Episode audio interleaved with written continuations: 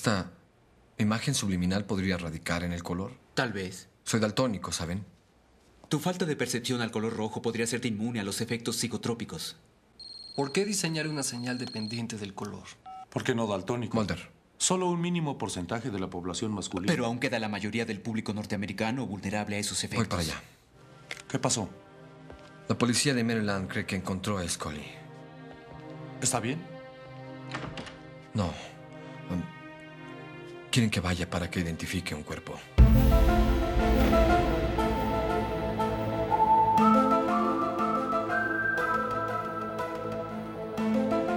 Que el mundo fue y será una porquería, ya lo sé. Que no se puede confiar en nadie es algo que nos enseñó Mulder hace rato.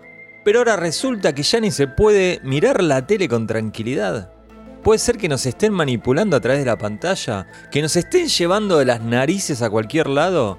Eso es lo que nos cuenta el episodio número 23 de la tercera temporada de X-Files, los expedientes secretos X, expediente X, archivo Shish, archivo X, archivos X o código X, como le gusta decir a Cristian Ponce. Vos sos Cristian Ponce, ¿no? No lo sabemos. Yo ya no dudo- podemos estar seguros. Dudo de todo, amigo. ¿Cómo estás, X? ¿Cómo andás, loco? El otro día, ¿viste la, la página esa de YouTube, eh, Mulder's Basement? Sí. Subieron justo una promo eh, brasilera de Fox y decía Arquibuchis, así que pudimos doble confirmar todo. Bueno, vos tenías duda de si te habían dado Yo dudo de todo. Está bien, haces bien. Dudo de En, o- todo. en otro podcast te hubiera dicho, no, no dudes, cree en la humanidad. Hoy, No. después de haber visto 16 veces Wet Wired, que es el episodio que vamos a estar analizando hoy, también conocido como Video Demencia. Al menos en, en Latinoamérica. Bueno. No, no, no, no nos fijamos cómo se llamaba en, ¿En España? en España. O en Alemania o en todos esos lugares, pero bueno. Hubiera sido lindo, ¿no? Con España creo que ya estábamos. Quise hacer algún chiste y lo único que se me ocurría era la jungla de cristal y ya está, ya está agotado eso. Mi nombre favorito de doblaje español Sí. es el que tuvo After Hours, la película de Scorsese, Sí. que es Jo, qué noche. Bueno, un está bien, qué sé yo. O sea, en realidad está mal, está pésimo, pero un poco trata de, ca- calculo yo, retratar el espíritu de esa película, que transcurre en una noche y tiene una cosa que puede lindar con la comedia a veces. No, yo, yo creo que yo prefiero esos nombres que se la juegan más a que yo, Hospital de Héroes, ¿viste? Acá que había una época que habían varios que eran de héroes. Una cosa solemne. Claro. Prefiero, prefiero que se la jueguen un poquito así más No- y sí. El tema- den su impronta. Como bueno, mi, mi traducción favorita de toda la historia de la historia del cine es The Lost Boys, la película de Schumacher de vampiros, que acá le pusieron que no se entere mamá. Ese es mi nombre favorito de una película doblada de la historia. Es más malo que dejarla morir adentro. Y bueno, y Código X. Código X, sin ir más lejos. Dejarla morir adentro De- existió. sí, sí, sí. De, eh, pero eso se lo puso el distribuidor, ¿cómo se llama este? Eh, Domínguez, María Domínguez. Claudio María Domínguez. Ahí está. que si lo veo, salgo corriendo para el... O sea, tengo dos opciones. O lo paso por arriba con un tanque de guerra o salgo corriendo para el otro lado. Depende qué tantas ganas tenga de ir preso ese día. Va a depender de eso. Estimados amigos, amigas y amigues, los responsables de Video Demencia, también conocido como Wet Wired. Responsables oficiales primero y después vamos a hacer una salvedad. Y nos vamos a empezar a pelear de entrada. Matt Beck Sí. es quien escribe el guion en los papeles, dice eso. ¿Quién era Matt Beck? Es un muchacho que si lo ven, lo, o sea, si son fans de la serie y lo ven, lo van a conocer porque siempre aparece en todos los making of, en los... Y, y- y las, las pastillas esas que pasaban en, Sí. en Fox en las propagandas, él tenía una que era exclusiva de él. Sí. Bueno, él era el responsable de los efectos especiales, efectos, Efectos visuales, claro, era visuales. todo lo que era computadora. Efectos visuales de la serie, sí. Efectos de computadora. Yo te voy a ser sincero. Sí. Cuando empieza el capítulo digo, ¿quién escribió esto? Y no me acordaba, no me acordaba, no me acordaba. Y en el- una de las primeras escenas hay una mención a la ex Yugoslavia. En ese momento existía Yugoslavia. Sí. Y dije, no me digas que Howard Gordon. no me digas que Howard Gordon. Podría ser. Lo voy a decir una vez más porque estabas tosiendo. No me digas que Howard Gordon. Podría ser. Lo dije mal. Howard Gordon. Eh, bueno, no, no era él. No era. ¿A vos te pasó eso? No, porque vos ya te acordabas quién era todo. No, no, yo. y- Lo tenía fresquito. Lo tenía fresquito de. Porque se, se le dio mucha manija el hecho de que era él el que lo había escrito. Entonces. Bueno, vos tenés una teoría que yo pensé, sinceramente, Cristian, que era una teoría bastante generalizada. Pero no, bastante tuya, te digo. ¿eh? O sea, vos, ¿esto lo, lo leíste en algún lado? ¿Esto que vas a decir ahora? Estoy creando un poquito de misterio. por- por un lado es sentido común. Por otro lado es deducción, pero hay una pista particular. Me estás atacando igual con lo del sentido común, ¿eh? Medio No, a ver. eh, yo lo que digo es que el episodio probablemente la idea la tuvo Matt. Matt Beck. Porque dijo, uh, no, ¿sabes que se me... Bajé un plugin para hacer un, un efecto que dropea la imagen, se pone toda loca, usémosla en un episodio. Pero bueno, no, no, no es muy distinto a, qué sé yo, eh, eh, William B. Davis escribió un guion, supuestamente. Y cuando lees alguna entrevista te das cuenta de que cambiaron todo. Stephen King escribió un guion. Lees el guion de Stephen King, ves el capítulo que se hizo y cambiaron todo. Entonces, yo digo, bueno, esto lo tocó a alguien, porque además, primer y único guion que escribió en su vida, Matt Beck, y la verdad que el episodio es muy bueno. Entonces, digo, bueno, primero lo escribió Chris Carter. Después, Perdón, lo reescribió. lo reescribió. O agarró la historia y... Hizo un guion. Claro. Yo ya, ya te digo, por eso, era un personaje que tenía notoriedad y que digan, el eh, eh, artista de los efectos especiales escribió un guion, uh, va a estar re bueno, qué sé yo. En realidad, eh, lo que supongo hoy día es que fue un guion escrito a seis manos por Glenn Morgan, Franz Potnitz y John Chivan. Es un episodio que se parece mucho eh, en muchas cosas a eh, Memento Mori de la cuarta temporada.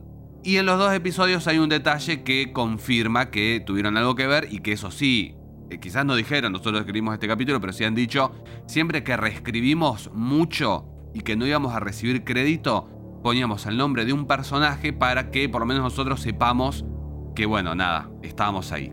Y ese personaje acá aparece como eh, no la segunda víctima, porque al principio hay varias, hay dos por lo menos, pero sí la primer víctima o única víctima de eh, el segundo asesino controlado por la videodemencia, que es eh, la mujer esta que lo ve, cree ver a su marido como Mm. una rubia. En la maca paraguaya. Claro, que en realidad era el vecino y el vecino es el nombre John Gillitz, que es John de John Shivan, Gill de Gilligan, Itz de Spotnitz. Entonces lo que yo propongo, lo que digo, este episodio, la idea habrá sido de Matt Beck, pero quienes lo eh, fantasma escritorearon fueron eh, estos tres, que después lo iban a hacer varias otras veces. Ok.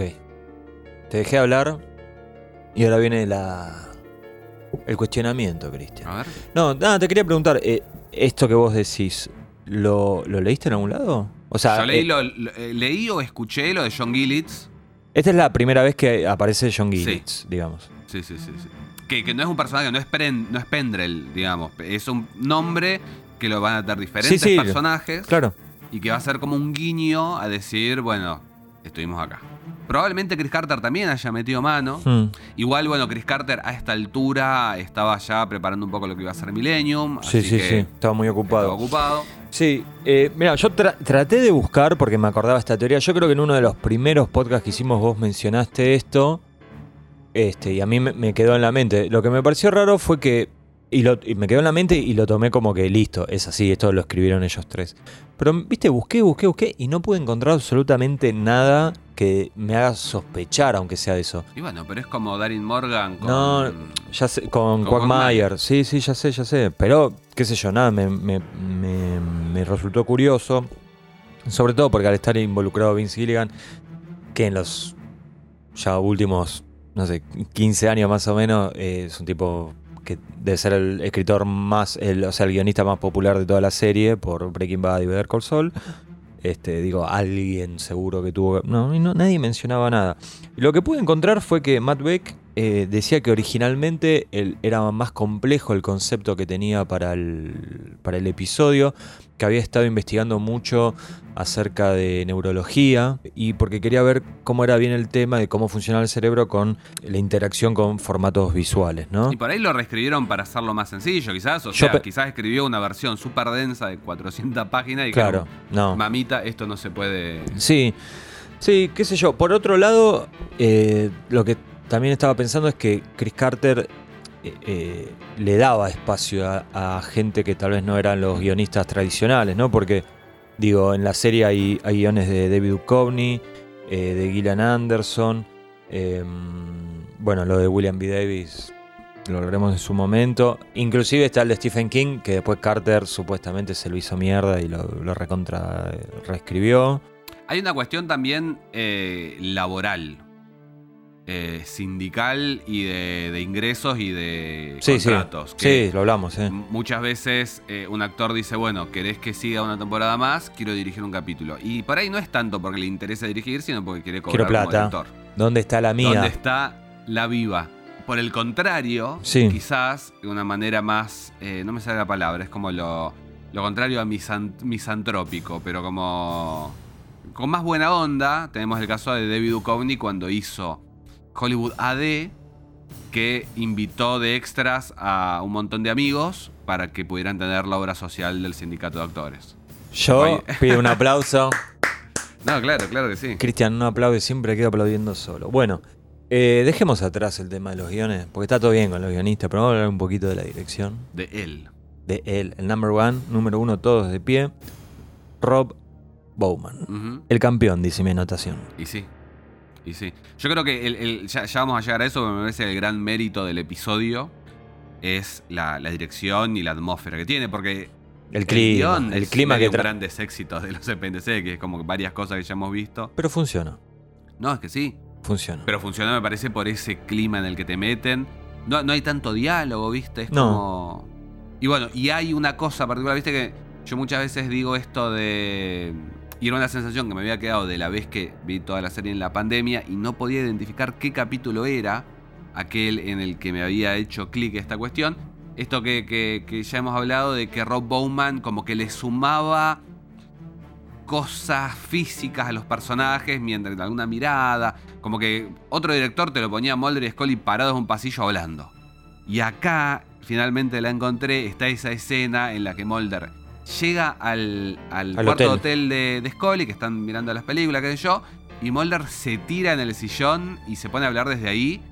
Y nada, y me, parece que es algo que Bowman hace. No solamente te hace unos movimientos de cámara súper prodigiosos, sino que se mete en el lenguaje corporal de los personajes. Sí, Y, y bueno, siempre tenía como esta imagen en la, en la cabeza y no podía identificar de dónde era. Y, y bueno, finalmente di con ella.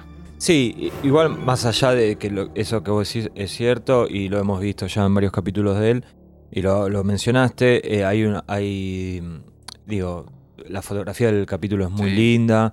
De hecho, yo creo que esta tercera temporada se ve mucho más linda que la segunda y, y ni hablar que en la primera. Pero yo creo que estos últimos episodios de la serie también me parece que a nivel producción y todo eso están como un poquito más adelante que los primeros. Y yo, yo creo que le fueron agarrando la mano. Es una lástima que. Bueno, de, de hecho, este es el penúltimo episodio que la eh, dirección de fotografía le Sí. hizo John Bartley, que fue. Genio. el- después del piloto, el, el director de fotografía de completas la primera, segunda y tercera temporada, 72 episodios. ¿Y qué pasó? ¿No arreglaron el billete? No, eh, él sintió un poco lo que dijo Bowman cuando dejó la serie al final de la cuarta temporada. Ya está. Hasta acá llegó ya- mi amor. Claro, y, y- y Bowman también lo dijo en, en la, en la séptima. O sea, ya hice todo lo que iba a poder hacer. A partir de acá me Pará. voy a empezar a repetir. ¿Bowman lo dijo en la cuarta o en la séptima? Ah, Bowman dije, no, Gordon lo dijo en la cuarta. Ah, que él había Gordon, dicho. pero Gordon. Am- andá máquina, nadie te detiene. Dijo Era auténtico. El día, que, el día que escriba un episodio con viajes en el tiempo va a ser mi último episodio y lo hizo al final de la cuarta. Y Bowman creo que fue Horizon el, el último episodio, con el capítulo que a mí me gusta bastante. Pero nada, ya, ya no, no, no, no, no estábamos al nivel de 731 de la película. Claro. Bueno, hablando de Bowman, Perdón, sí. eh, y- hablando de imagen, eh, este episodio tiene uno de los, de, de los planos que me parecen más hermosos de toda la serie, que es súper minimalista, que es Mulder cuando está esperando a este nuevo informante, que, que sí. está- lo está esperando en medio de un barrio turbio, está en el auto y está viendo por la ventanilla el reflejo del Capitolio. De Capitolio, sí. Que bueno, es un efecto especial obviamente porque estaban en Vancouver, Claro. pero que quedó muy bien y que además funciona en tanto se va a ver con un informante, una zona llena de, de drug dealers. eh, Drug dealers. Drug dealers. De, ¡Qué ¿cómo se grande! Vamos, Ponce, carajo. ¿Cómo le dicen ustedes acá? No, y bueno, y está reflejado Eh, como El diciendo. tranza. estás en el. en el. El centro de Estados Unidos, donde se deciden las leyes Sí. y yo, pero visto desde un lugar donde se supone que está toda la, la, la runfla. Ahí me fui para el otro lado. No, y además me imagino que te, te debe recordar eh, a todos los hombres del presidente, Claro. ¿no? Bueno, sí. Deberías hacer una película sobre periodistas y investigaciones de, ¿Cuándo sale el de podcast este? política. Que ya lo hice. Eh, bueno, pero una cosa, porque todo muy lindo, pero para mí una de las claves de este muchacho Rob Bowman, lo digo siempre, el tema de la cámara, esa cámara que va pum para acá, pum para allá, de, y de hecho, a veces capaz que se pasa a revoluciones, pero a mí me encanta, por ejemplo, en un momento ellos entran a... a- es, la- es la casa del primer asesino, eh, donde Mulder después tiene un encuentro con unos niños, y Sí. muy simpático, pero antes de eso, eh, o sea, ellos eh, ingresan al hogar, digamos, abren la puerta, entran, y Bowman sale con un primer plano de un portarretrato y hace como Sí. un movimiento así hiperkinético. Eh, Y para mí le da como mucha dinámica a un episodio que encima era todo lo contrario, ¿no? Porque es como Sí, sí, sí, tranca, Este, tranquilo, ¿no? Em, oscuro, qué sé yo. Y eso, creo que esos contrastes funcionan muy bien. Y después, perdóname, Sí. todo bien con la toma del Capitolio. Pero este capítulo, al final, yo te mandé una captura y no me la festejaste. eh, cuando lo vemos a X encontrándose con el fumador. Después vamos a hablar un poco más de eso. Caminando por esos callejones. Por favor, amigo. Pensé, te juro que apareció ese. Yo este capítulo hacía 10 años que no lo veía. ¿Aparece eso? Y como que dije, pará, que, cambió la serie, es otra cosa. Porque para mí es un es nivel película, ¿eh? Sí. Espectacular. Y igual, o sea, para mí tiene los dos extremos como planos súper épicos y, y planos eh, como mucho más minimalistas, pero también súper efectivos. Eh, a mí un plano que me vuelve loco, que es bastante largo incluso, eh, que es épico, pero que es un plano casi de detalle, es cuando Mulder pone la cinta en la ventana. Te lo acabas, si me hubieras mirado el monitor, te lo acabas de. Lo podrías haber visto. Vemos eso en el fondo y después un detalle, es, es el mismo plano sin cortar, que se pone a picar la pelota. Sí, sí, sí, sí. Eh, y nada, tiene una tensión ese, ese plano y no está pasando nada en realidad. No. Pero está tan bien fotografiado, tan bien puesta la cámara. eh, y es, es re chiquito al lado de este super épico que me decías de X. Y además es raro, porque es raro para nosotros ver a Mulder en su departamento de día Ujú. Y funciona igual, porque siempre lo vemos de noche, con Sí. la luz ap- apagada, el arma arriba de la mesa, en cualquier momento si esto termina muy mal. bueno, acá este, es todo lo contrario, igual funciona muy bien. Cristian, tenemos que hablar del cold opening. La Arranquemos. escena- las escenas pre-créditos, lo inicial, yo creo que es mejor que comiences tú. Para, para- para mí es muy bueno. O sea, yo la- no sé ah, si. en bueno, bueno, no podemos empezar así. no yo sé- quiero una descripción de, de No, esto. bueno. Decimos que es muy bueno y ya seteamos a, los les aguantas. Tenemos un tipo que está enterrando algo en un bosque de estos iluminados con unos faroles escondidos detrás de unos árboles. Me hizo acordar mucho al principio de. No, el capítulo de los árboles asesinos. Sí. Tiene una onda, porque de- hasta Yo- debe ser ese mismo bosquecito. Parecería, sí, parecería lo mismo. De hecho, yo este capítulo lo recordaba como un capítulo muy urbano, por decirlo de alguna manera, y cuando comienza con una escena casi de terror rural, podríamos decir, este, como que te juro que, viste, fue una sensación de para, uy, no me acuerdo nada. Después a lo largo del capítulo me, me acordaba bastante, me acordaba hasta diálogos o, o- o escenas y qué sé yo. Pero ese comienzo es como muy diferente a lo que va a venir después Sí. Con un tipo este, des- enterrando, o sea, que, cavando un pozo. Yo no sé cómo se llaman esos. A mí me gustan mucho esos lugares donde es como que tenés árboles a los dos costados y que forman como un, como un pasillo, ¿viste? Que parece. No sé si tiene algún nombre eso. Habría que ver si hay algún aguantar que sea Experto jardinero. o experta en botánica. Ajá. No, me parece que es más de planeamiento que, que de botánica en sí. Quería decir botánica, como un día. ¿Te acuerdas ese día que vos querías decir bi- bilocalización? Bilo- bilocalización. Bi- bueno. Eh, bueno, pero tenemos a este personaje que está Sí. enterrando a alguien y él dice, ah, ya no vas a matar más. Que yo como poniéndolo en el lugar de, de- de un justiciero de Sí. última. Vemos bien la cara de esta persona a la que está enterrando. Acto seguido vuelve a su casa, se lava las manos, aparece alguien. ¿Quién es? Esa misma persona a la que él acaba de enterrar. Y medio como, bueno, aquí vamos de nuevo. Y empezás a pensar, bueno, ¿qué es? ¿Un shapeshifter? ¿Es un clon? ¿Qué es esto? ¿Por qué estamos viendo Sí. No. la repetición? Lo mata también. Lo saca afuera, cae la policía, lo, el mismo tipo dos veces. Y ahí decís, no, acá ya está. Eh, o sea, el mismo tipo en el rostro de la policía. claro. ¿no? Y ahí aparece el detalle de que empieza como a e- este efecto Un que vamos a glitch. ver varias veces. Claro, un glitch, un dropeo que es básicamente como si los píxeles de una imagen digital se corrieran de lugar, se rompiera el color, como si fuera nada, el efecto de una cámara digital rota. Sí, cuando llega la policía, Sí. me hizo acordar, yo no me acuerdo si es de la octava o de la novena, hay un capítulo en el que te muestran algo como que era del pasado de Doggett, que cuando él novena. era cuando él era policía. Sí. Hay algo así, ¿no? O sea, no, no nada que ver con Hay lo del glitch y eso. No, no, no sé, no, no. Pero no. había, había algo en una escena como que pasaba algo raro y. No, yo, yo lo que puedo Algo paranormal. es, es el hecho de que llega la policía y, oh sorpresa, hay algo raro con la policía. Claro, algo Y lo así. que pasaba ahí, no, eh, Underneath. era el Bueno, no, igual ese. no vamos a spoiler. Lindo capítulo No, ese, no vamos ¿eh? a spoiler. Lindo Sí, sí. Lindo capítulo. Vos sabés que este, eh, este episodio, What Wired, eh, Fesifaga en Masculata y Quagmire son capítulos que yo tengo instalados en mi memoria y tal vez es un delirio mío, eh, pero yo los recuerdo muy de sábado a la tarde en Fox, días grises, además. Mira, Y el último de esta temporada, que en breve vamos a estar obviamente repasando, no, era un día soleado. bueno. ¿Por qué me acuerdo de eso? No lo sé. ¿Para qué? Habrá lo- sido una maratón y justo los viste todos No, juntos. no, no, no, no, no. No, porque Fesifaga probablemente es de la segunda. Es de la segunda, sí. Pero bueno, cosas que uno recuerda. Cristian, hay, hay una duda que la planteaste vos antes de empezar a grabar y eh, este, cuando estuve buscando información sobre el capítulo la vi también en internet. Que no, o sea, no fuimos los únicos que tenemos esta duda. ¿Este episodio es mitológico o no es mitológico? Porque, eh, primero que nada, en el cast, o sea, en el elenco, Es terrible cuando empiezan a aparecer los, los nombres y espero que se adelantó al final de temporada. claro, están todos. Están todos pues Creo que hay más, más gente acá que en Talita Gumi. Porque claro, está el fumador, está X, están los Long Gunmen, está Skinner, La madre Scully. la madre de Scully, sí, sí, sí. Faltó Albert Hosting nada más. No está Pendrell porque Mulder no quiso. claro, sí, pero bueno. ¿Es mitológico? ¿No es mitológico? Yo creo que nosotros eh, hace, hace poco, con, bueno, con Avatar, fue que, que- que hablamos esta idea que tenía Chris Carter de que los mitológicos, más allá de lo alienígena, eran los que servían para desarrollar más el arco de los personajes. Bueno, Y de alguna manera... si es eso, hay que decir que sí, para Sí. mí. Puede ser. Igual, no sé si lo desarrollan tanto. El de X creo que es el, el personaje que tiene más cambio.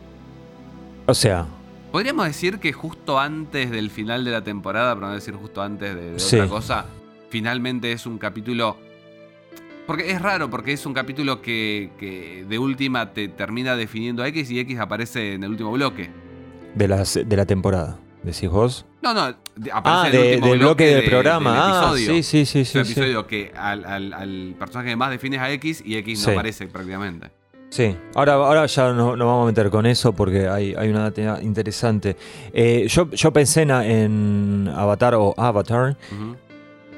Y en la primera hubo uno, un tantos, no, en la segunda, perdón, Soft Light, que tiene también Sí. esta cuestión de que eh, parece un Monster of the Week, pero hay una cosa medio conspiracional, conspiranoica. Y también X tiene un, Un desarrollo ahí. un sí, mini desarrollo ahí. Bueno, yo, yo creo que eso tiene también que ver con las primeras temporadas que, que sentían la necesidad de meter a los informantes siempre. Viste que Garganta Profunda está en un montón que no tiene nada Sí, que ver con, sí. con los aliens. Pero bueno, este te muestra. eh, me parece. Nada, está el fumador, están todos. Me parece que el tono es de un episodio mitológico, de alguna manera. No. Yo- ¿No? No, o sea, no, no es. No es. eh, no, no, te estoy dando la razón, digo. Ah, pues estaba diciendo una cosa y me decís no. No, porque. Es como cuando, cuando chocas a alguien en la calle y, y le decís disculpame y te dicen no, por recorte de no pasa nada, pero te dicen no como si no te disculparan. No, no, no, nada que ver. Eh, No pasa yo, nada. no, yo no diría que es 100% mitológico o algo así. Y si, y si nos enfocamos en que la mitología es únicamente lo que tiene que ver con aliens y colonización, te tengo que decir que no, que no, no es mitológico. Pero me parece que funciona como, como en Avatar como una especie de anexo. para entender después algunas otras cuestiones. ¿Qué diferencia? Vo- Vos esto que decías de, de la estética, Sí.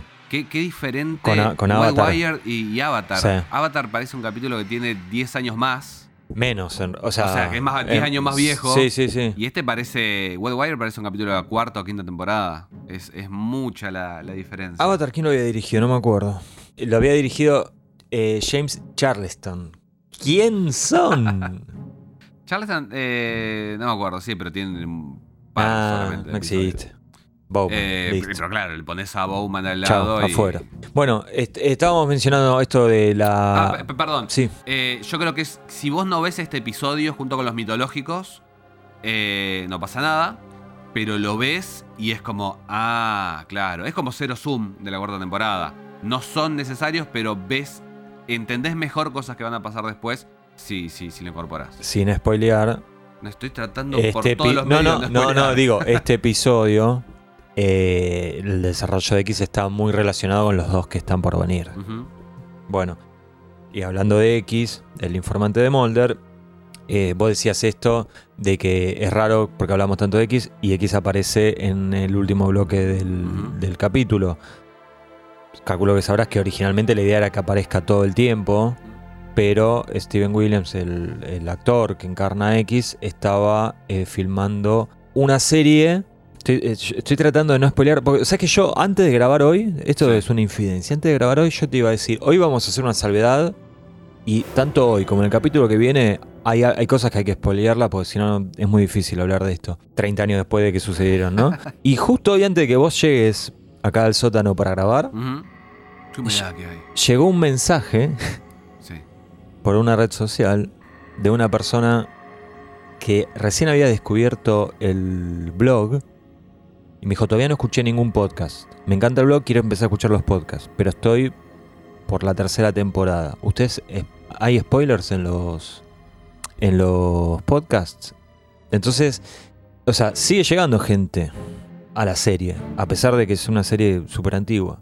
Entonces, a mí, viste, me da un poco de cosa el tema del spoiler. Pero, sin spoilear, me estás mirando con una tensión que me pone nervioso. No, estoy pensando que nosotros veíamos todas las temporadas mezcladas. Y acá estábamos y no nos morimos, ya lo sé, pero bueno. Eh, mm, perdí un poco el hilo de la conversación. Nada, que, que, a- a- sentías que había que spoilear porque Ah, no, sí. estaba por ir a hacer otra serie. Claro, X. que e- el hecho de hacer esa otra serie le trajo ciertos problemas en el cronograma de su vida a Steven Williams, ¿no? Lo loco es que la serie al final se terminó estrenando como tres años después. Porque no conseguían eh, inversores Mirá. y no sé qué. Pero bueno, en este momento estaba haciendo el piloto de esa serie, Steven Williams. Entonces se le complicaba venir a la grabación de este capítulo de X-Files. Bueno, lo que pasaba con, con el cuñado de Walter White, que le ofrecieron, estaban terminando la. la Estamos hablando de Breaking Bad. ahí, ¿eh? Sí. Estaban haciendo la quinta temporada y le pidió a Vince Gilligan, dale, matame, matame que tengo un contrato para hacer una serie No, nueva. mirá. Y Vince Gilligan le dijo, no, yo necesito al personaje todo lo que queda de temporada. Ingrato total el muchacho ¿Quién? ese, ¿eh? Sí, porque después se fue a hacer la serie, era esa la de los superhéroes y no sé si... Qué pelotudo. Ah, no, ese era Michael Chiklis. Bueno, igual, un pelotudo igual. Eh, me- se me confunden los pelados. Igual, bueno, hay que vivir, amigo. Perdóname, ¿le iba mal con Breaking Bad? Y, pero se terminaba Breaking Bad. ¿Por cuántas, ¿Para cuántas temporadas tiene Breaking Bad? Cinco. ¿Nada más? Nada más. Uy, se me hizo interminable. ¡Aguante Mulder! Escuchame una cosita, querido Sí. Cristian. Entonces, bueno, Steven Williams se fue a grabar eh, LA Heat. No la vi nunca, y no la voy a ver nunca. Ah, me, me- la- me- me acuerdo que la pasaban en Telefe. Hacía de policía. Y sí. ¿De qué va a ser? Este. Venía a hacer comando especial. Entonces ahí dijeron, ¿qué hacemos? Porque necesitamos un informante para Mulder. Y ahí es que le inventan este eh, ayudante de X, podríamos Sí. decir, que es el que vemos en la primera escena, en, la- en- en el momento este que vos decías que estaba Mulder observando a los drug dealers Mm. y el Capitolio y, y todo eso. Sí, igual es. Para es mí fue una, cosa- un buen- una buena salida lo que hicieron, ¿eh? Sí, porque o sea, Funcionó. es, un- es una buena salida, por un lado, porque no, no, no es que molesta que de pronto haya aparecido este otro personaje, pero a su vez, en la charla final que hay con el fumador, nos enteramos de algo que termina sumando, digamos. Que Sí. vamos a llegar a eso. Sí, y además para mí le crea un poquito de, de expectativa a la llegada de X. Sí, yo, Que- yo no que sé si- si. Perdón, que si hubiera estado todo el tiempo. Hay que ver si, si viendo este episodio por primera vez pensabas que iba a aparecer X o no. No, pero cuando finalmente aparece X y le dice a Mulder, le da a entender como te estuve dando tiempo, Sí. ahí todo tiene más sentido. O sea, Hay que ver estuvo bien reescrito, digamos. Hay que ver qué pasa con, con este personaje. Porque en general. Después aparece otra. No quiero spoiler. Bueno, Eh, no, pero. ¿qué, qué- qué nos, qué nos indicaría este personaje? El ayudante. El ayudante. Hay más gente. Porque ya tenemos a, a Deep Throat y por lo menos un, un, eh, padawan de, de Deep Throat que era X, que sigue con su legado, pero de pronto está este otro tipo que no parece coparse tanto, parece más que con la estación un- una obligación. Entonces, ¿cómo, cómo, cómo funcionará dentro del esquema de, Sí, no, no, sindicato? Ah, me puedo hacer mil ideas en la cabeza de por capaz que le debía favores a X o X tal vez lo tiene, voy a usar un término un poco agresivo, agarrado de los huevos y Claro, entonces lo, lo extorsionaba con otra claro, cosa. lo está chantajeando y sí o sí tenía que ir a hacer eso, qué sé yo. Pueden, podríamos estar una hora y media creo inventando. Puede ser, Pero una- bueno, es, es una puede ser un clon, un alienígena, un híbrido, ¿sabes la cantidad de cosas que podría hacer ese tipo? Bueno, Cristian. Vamos a hacer un concurso de, de fanfics. Claro. Yo creo que el tipo que, el actor ese, no se va a acordar que hizo este capítulo y nosotros estamos hablando No, de... pero ahí fue lo mejor que le pasó en su vida. ¿Tenés algún tipo de duda de eso? Tampoco pruebas. No. Seguimos. Tenemos que llegar a un eh, elemento clave en este episodio que son los VHS. Los VHS de ese formato tan noble, ¿no? Que tantas alegrías nos ha dado. Yo tengo una pregunta que me la anoté porque no me la quería olvidar. Cristian Ponce, en los noventas, tuvo mucha relación con los VHS. Sí, claro. ¿Cómo grababas? ¿En SP, NP o en SLP? Eh, no, NP. NP para que entre todo lo más posible. Pero el más largo era SLP. No, bueno, no tenía ese formato. Yo tenía una videocasetera que Panasonic ella, que sí tenía. Y claro, te- un, un VHS de dos horas te duraba seis. Claro. Así se veía. No, sí, sabía para la mierda. Nosotros siempre fuimos Y tenía un problema peor todavía, perdóname. Que vos me invitabas a tu casa, me decís, traete ese VHS Claro, que. no- no se y no se podía, claro. o sea. Bueno, eso, eso, eso era una cuestión. Eh, nosotros siempre fuimos de Philips. ¿Viste? Estamos como la gente que habla de Ah, Fiat mirá. y Chevrolet o Claro. Chevrolet, pero de videocasetera. No, mira Eh, lo que es eso. Amigo, qué lindo. Yo creo que las películas. Porque eh, lo- lo- creo que lo pensaba. Las películas que yo planeaba llevar.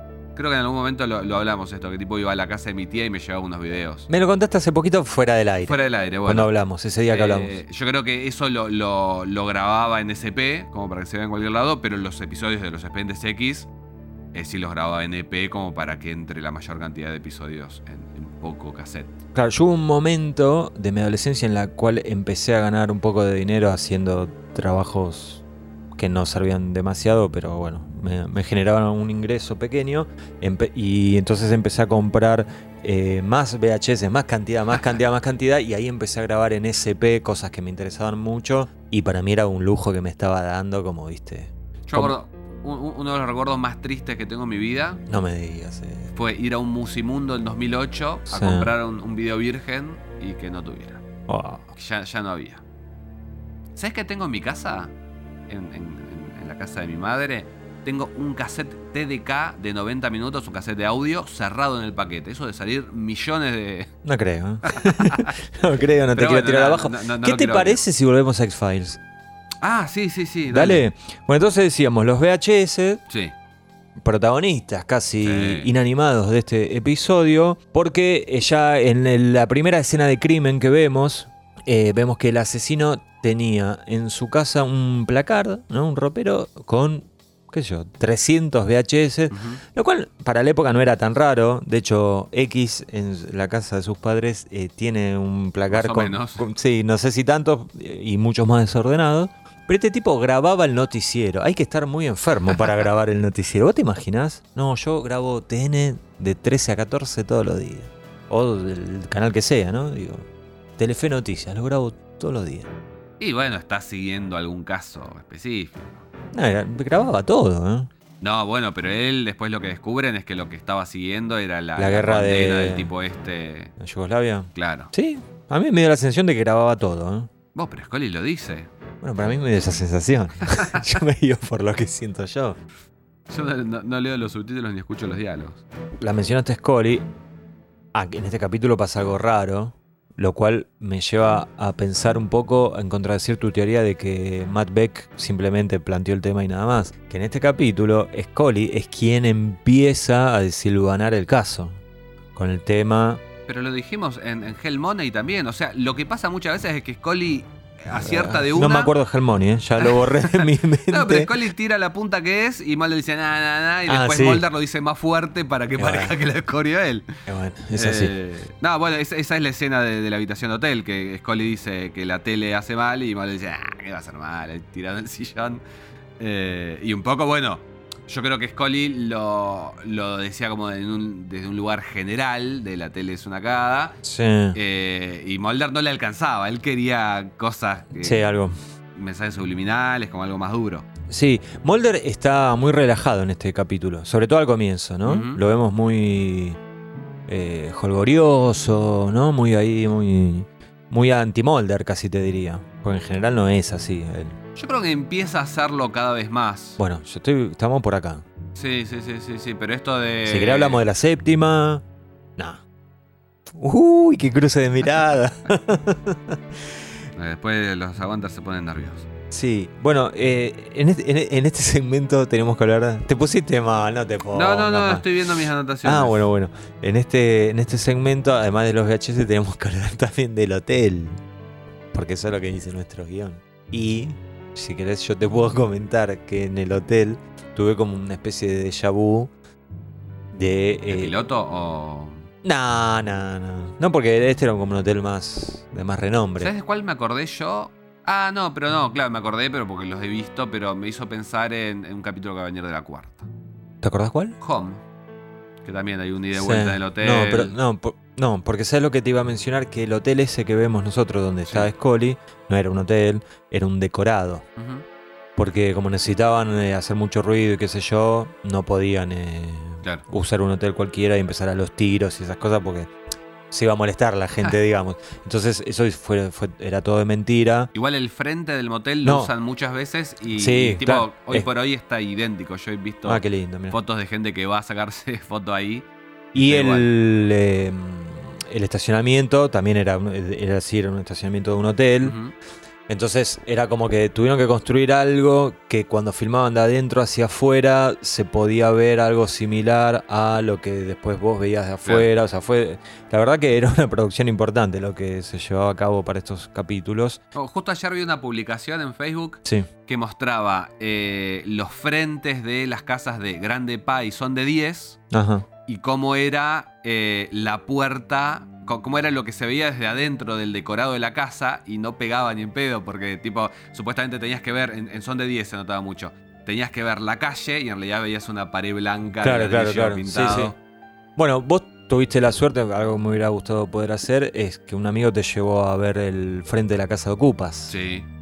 Que cierto. no era el interior de la casa, ¿no? Claro. O sea, es otra propiedad, son dos lugares Era en San distintos. Fernando el, el interior, me parece. El ¿no? interior era en San Fernando, sí, sí, sí. Bueno, no, te decía que lo de Scully, cuando empieza a revolver todo adentro del, del hotel, Sí.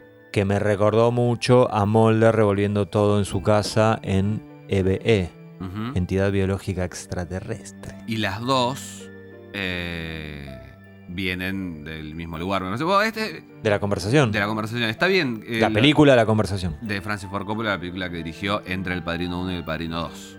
Súper recomendada. Sí, sí, sí, para, para los aguanters es... es, eh, Mandatory, obligatoria. Sí.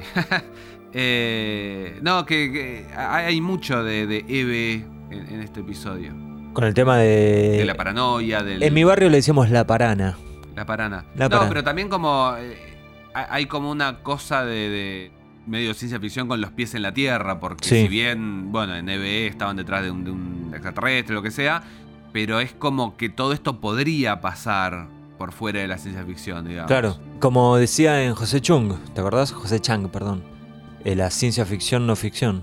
Claro, non-fiction science. Y hablando de José Chang, eh, ¿te acordás que en ese capítulo eh, hablábamos de, o sea, en ese capítulo de Aguante Mulder, hablábamos de que eh, Mulder era raro el final del capítulo porque Mulder decía How the hell should I know? ¿Qué Sí. cara- y yo qué carajo sé.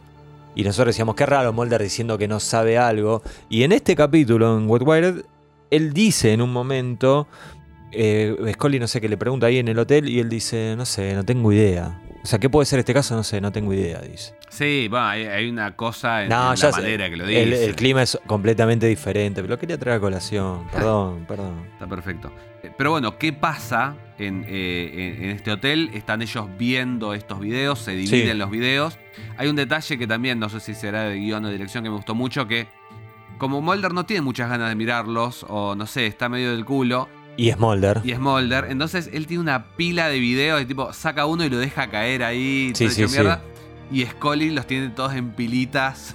Ordenaditos. Eh, eso me parece un detalle muy lindo. Es un lindo hallazgo tuyo, este, porque la verdad que se me había pasado por alto, pero el contraste entre los dos, cómo almacenan, por Sí. decirlo de alguna manera, sus VHS es, eh, está bueno, muy notorio y describe un poco a los personajes.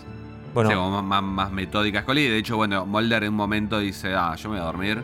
Y Scully dice, no, no, quiero terminar de ver, quiero terminar el trabajo. Como decir, quiero terminar la temporada antes de irme de viaje. claro, estaba, te juro, te juro que estaba pensando lo mismo. Eh, juro. Bueno, ¿viste? Está muy linda Gillian en este episodio. ¿eh? Sí. La estoy viendo en este preciso momento, muy favorecida con la luz del sol entrando por la ventana en su rostro. Pero bueno, eh, se expone a estas cintas que no sabemos qué tienen o si tienen algo, si tienen algo que ver con, con la locura esta, que la, la, ¿cómo era? La demencia, videodemencia. Video demencia. Eh, me encanta. me encanta el nombre de- en castellano. Duchovny también está muy pintón, ¿eh? Sí, están lindos, están preciosos. ¿Te incomodo con mis comentarios superficiales? No, Bueno, sí nos hemos pasado capturas de... De, ¿De Mulder el desnudo? Sí. No, de Mulder, Scully, decimos, mira qué linda que está, mira el... sí, igual a mí no me gusta cuando me mandas esos eh, eh, deepfakes. Ese no soy yo. Ese no soy yo, amigo. Pero bueno, pasa algo que se expone a esta videodemencia y empieza a escuchar la voz, que, que es una voz que no se termina de definir, Es la de Mulder. pero es rara, Es tiene algo raro y, y que empieza a hablar, ella empieza a escuchar como que eh, está hablando con alguien sobre ella y sobre la Sí, investigación y porque sobre se, los videos. se escucha en un momento creo que él dice, no, no, ella no sabe. La colorada esta no sabe nada. Entonces, Esta que después nos va a traicionar y se va a ir a Netflix, no sabe. Ahora arranca lo que para mí es la mejor parte del episodio, que es la paranoia de Scully. Porque arranca escuchando esto raro, se empieza a poner medio incómoda y viene. eh, Va a buscar hielo, viste que eso lo hacen todo el tiempo, siempre que necesitan que Es salgan del. Es gratis. Sí, bueno, pero, pero. para la gente del hotel debe ser. No es que vos podés ir de tu casa, pasar por ahí, agarras hielo. Pero se llenan las cubetas esas, yo no la veo tampoco tomando agua helada todo el tiempo. ¿Para qué usan tanto Para mí hielo? estaba tomando un whisky ¿eh? en un momento, parece. Pues tiene como el vasito, ¿no? Ese sería raro igual. Sí, Li- poco profesional. Por lo, lo- lo que ¿Ya nos metemos con la traición de Mulder? Y yo creo que sí. Ya estábamos ahí, yo no me di cuenta y ya estoy en el medio del callejón. Estamos en Bueno. el medio del estacionamiento. Es buena la escena. Es muy buena. Es buena la escena. Yo creo que eh, es, es perturbadora si te pones el lugar de ella.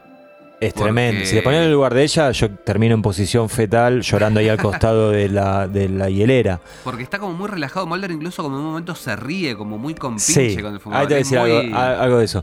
O sea, la escena esta que estamos diciendo, por si ustedes no lo ven, hace mucho que no lo ven este capítulo, cosa que está muy mal, ustedes lo tienen que volver a mirar antes de escuchar este podcast. Sí, ver una vez por año este episodio. Scully, como decía Cristian, iba a agarrar el, el hielo y cuando va a agarrar el hielo, que está hay un- una heladera gigante ahí en el estacionamiento, escucha unas voces, no sé qué, mira a través de, o sea, como en una esquinita, ¿no? Saca, saca la cabeza, abre esos ojos así gigantes que hace esta señorita, mira y ve que hay un auto estacionado en el estacionamiento donde está Mulder, hay alguien más atrás que no se llega a identificar quién es, y está Mulder con el fumador. Claro. Está Mulder con el fumador. El fumador fumando. Habría sido genial que fuera Luis Cardinal ahora que estoy pensando por las acusaciones que le tira después Scully. Este, pero es que había terminado. Se había ido para arriba, Luis Cardinal. Ah, es cierto. Bueno, pero está flasheando. Chupadura, amigo. Y entonces está Mulder ahí con el fumador. Esto sería la The Ultimate Betrayal, dirían en, en Washington, ¿no? La, la- la Con traición más grande. dealers. Claro, la traición más grande de toda la historia. Mira, justo. Yo creo que este monitor que tenemos acá es inteligente porque cada vez que hablamos de algo pasa, eh, lo vemos ahí. Y Mulder está ahí como riéndose, como muy compinche, muy amigo del fumador. Y además, le da un VHS. Claro, eh, Mulder dice, no, no, no voy a mirar más los VHS, no hay nada ahí. Sí, o, buenazo", y- o había alquilado Duro de Matar 3 Y y, se se, la estaba. pasar. Claro, no, todavía no había salido la 3, me parece, ¿no? La Bueno, 2, la ponele. dos. Sí. ¿Te gusta la 2? No sé si las vi mucho. La fui a ver al cine. Mira, El día, de del mi, avión. el día de mi cumpleaños. Me llevó mi tío Eduardo. Mira, capo Edu. Cinéfilo de guacho, ¿eh? sé que me agarró una duda mirando esta escena, Cristian. Esta. Si cuando vi el episodio por primera vez, dudé o no dudé de Mulder. Me- y, y me dio un poco de angustia no, no poder viajar en el tiempo y, y tener una experiencia extracorporal. Out of body. Yo calculo que no, justamente por el tema de las risas de Mulder. Porque es muy impropio de él eso. Sí, yo la verdad que no, no recuerdo. Eh, es de los primeros episodios que vi, así que. Y no, no, imagínate, no tenía demasiado calado el personaje de Mulder y podía medio pasar cualquier cosa. ¿Te imaginas si pones el tercer capítulo que miras? Uf. Y Decís, Sería, "Sí, este era un hijo de puta. sería complicado. Después abusan demasiado de eso. Hay un episodio de la quinta temporada que tiene un, un Nah, sí, a mí ya. Es esa- imposible. Sí, sí, sí. A veces esas cosas ya me, mo- me molestan, ¿viste? Igual acá me da la sensación de como que no hay un intento muy serio de hacerte creer que puede estar existiendo lo que ella está mirando o viendo, ¿no? Eh, de hecho, al otro día eh, ella va y le revisa el cenicero del auto y está más limpio que un cero kilómetro, ¿no? O sea. Sí, yo creo que es más una excusa al guion en todo sentido en este episodio, como para decir, bueno, vamos a generar un momento de tensión terrible. Sí. Porque eso sí lo logra, me parece. La, la- la- la escena está muy bien Sí, filmada. Y e- ella está muy mal. Sí. Ella, y lo Está trata. muy bien. y- y- haciendo que está mal. Eh, sí, sí, sí, gran actriz. Este, es muy incómodo el trato de Scully hacia Mulder, ¿no? Que siempre, digamos, tienen. Va, Sí, siempre sí, no, en general tiene. como en muy incómoda. Claro. Sí, sí. Sí, te genera incomodidad a vos que ellos dos. Ella está incómoda. Mulder, como que no, no entiende mucho, ¿no? Como- No, me gusta porque no hizo nada, además. Más adelante, en la que es la escena que yo elijo como escena favorita, que tipo ya es re evidente cuando dice, che, ¿te pasa algo? Claro. como que nunca tienen esas interacciones No, no, no. humanas, digamos. Sí, ¿viste? sí, Como- de, de seres humanos normales. sí, sí. ¿Avanzamos? Avancemos, por favor. Terror suburbano, dice nuestro guion. Sí, bueno, hay un segundo asesinato. Eh, una- la mujer esta que decíamos que mata a John Gillitz. Sí. Eh, una, una muy linda escena. Que ase- asesina a un tipo que estaba en una hamaca Con un paraguaya con un perro jugando, un perro rubio, ¿no? Sí, porque piensa que es el marido que está con una... Con una rubia. Sí. Claro. Igual, o sea, ya, ya que hablamos de terror suburbano, está bueno esto, yo- eh, y esto sí me acuerdo que me pasó, y ahora te voy a decir por qué, mirando este capítulo por primera vez, en aquel sábado que en mi cabeza es eh, era muy gris. Esto de que era como que vos ves este capítulo, ¿no? Y ves un tipo subiéndose un operario de una empresa de cable. Ujú. En el momento de la explosión del, ca- del cable, al menos acá en Argentina, en Estados Unidos entiendo que ya era algo que tenía un- unos cuantos años, como, no tanto, fueron los 90. como invadiéndote Sí. a, a- a tu hogar, digamos, en cierta manera, a través de la señal del cable, ¿no? Porque este- estos tipos ponían una especie de decodificador, un filtro, en, el, en, en- en los palos estos de, que se usa para cosas de- que tienen tensión eléctrica, bla, bla, bla. Postes. Postes, postes de luz. La- Y a mí lo que me pasó, Cristian, esto quería llegar. eh, yo en esa época, eh, tu compañero de podcast X era muy futbolero. Mira, Y había que pagar para mirar el fútbol por cable, como ahora. o comprabas el codificado en calle Florida, si no. Que fue lo que hizo tu compañero de podcast X.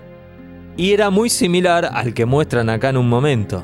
Y como que me hizo dudar un poco, ¿viste? Como que dije, ¿estos te meterán Mm. algo? Bueno, por ahora no maté a nadie, así que calculo que no. Sí, hay una algo que a mí me hizo acordar a otro episodio, a dos episodios en realidad. Por un lado, ¿Dos nada más? ah, sí, Eh. pero bueno, como muy, muy evidentes. Por un lado, este, el camión, porque bueno, se agrega un nuevo personaje a la, a la fórmula, que es este técnico del cable, digamos. Camioneta, una Eh, combi. La estamos, claro. la estamos viendo acá en, en el monitor inteligente. Eh, pero me hizo acordar al tren de el, el cold opening de 731, de Claro. Nisei, perdón, digo. Sí, sí, sí. Eh, esta idea de que hay algo súper habitual que te cruzas un montón de veces en la calle y que nunca vas a pensar que tiene adentro una cosa que puede disparar instintos asesinos en, en cualquiera. Claro, no, más vale.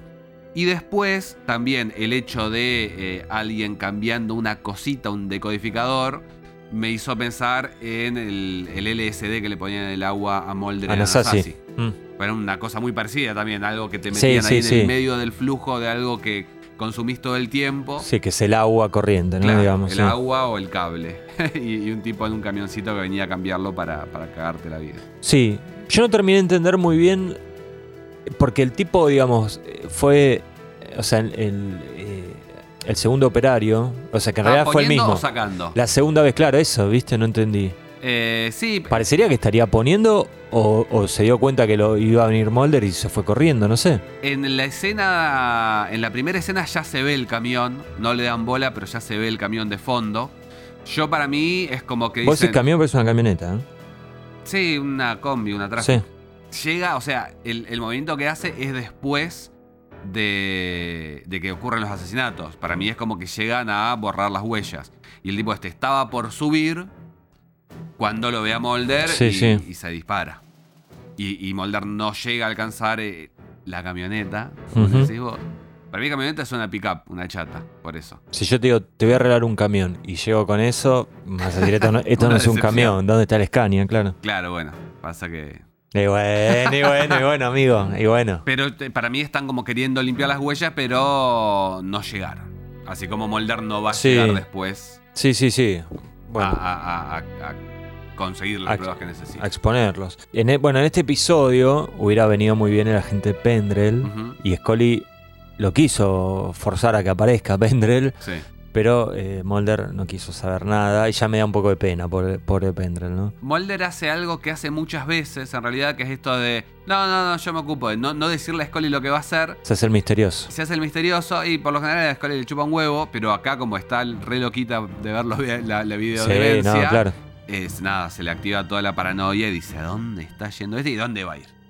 Y bueno, hablando, ¿Dónde? hablando de paranoia y paranoicos, The Long Gunman, ¿no? Los pistoleros solitarios. Exactamente. Eh, que yo creo que igual que, o sea, Pendrell quizás habría llegado a algún tipo de conclusión. Pistolero solitario, justo en el momento que estamos nosotros grabando esto, sería un buen título para una nota de la actualidad sociopolítica Sí, ya argentina. quedó, ya quedó descartado. Ya quedó de modé. Claro. Sí, duró poco. Como, como la temporada de los Long Gunmen. El pistolero solitario, el que en realidad es, es como una, una traducción medio rara, porque el Long Gunman, no sé si lo hemos dicho, creo que cuando hablamos de EB lo dijimos, eh, es eh, la teoría de que Harvey Lee Oswald, el asesino de. JFK, actuó solo, Claro. es el tirador solitario. Claro. Pero bueno, pistolero solitario es como que el llanero solitario, es como medio rara la traducción porque no hay una traducción Sí, bueno. fiel que, que, que se Pero bien, pistolero parece. solitario está bien en realidad. Pero pistolero a mí se me, me- pienso en un cowboy. Ah, bueno, sí.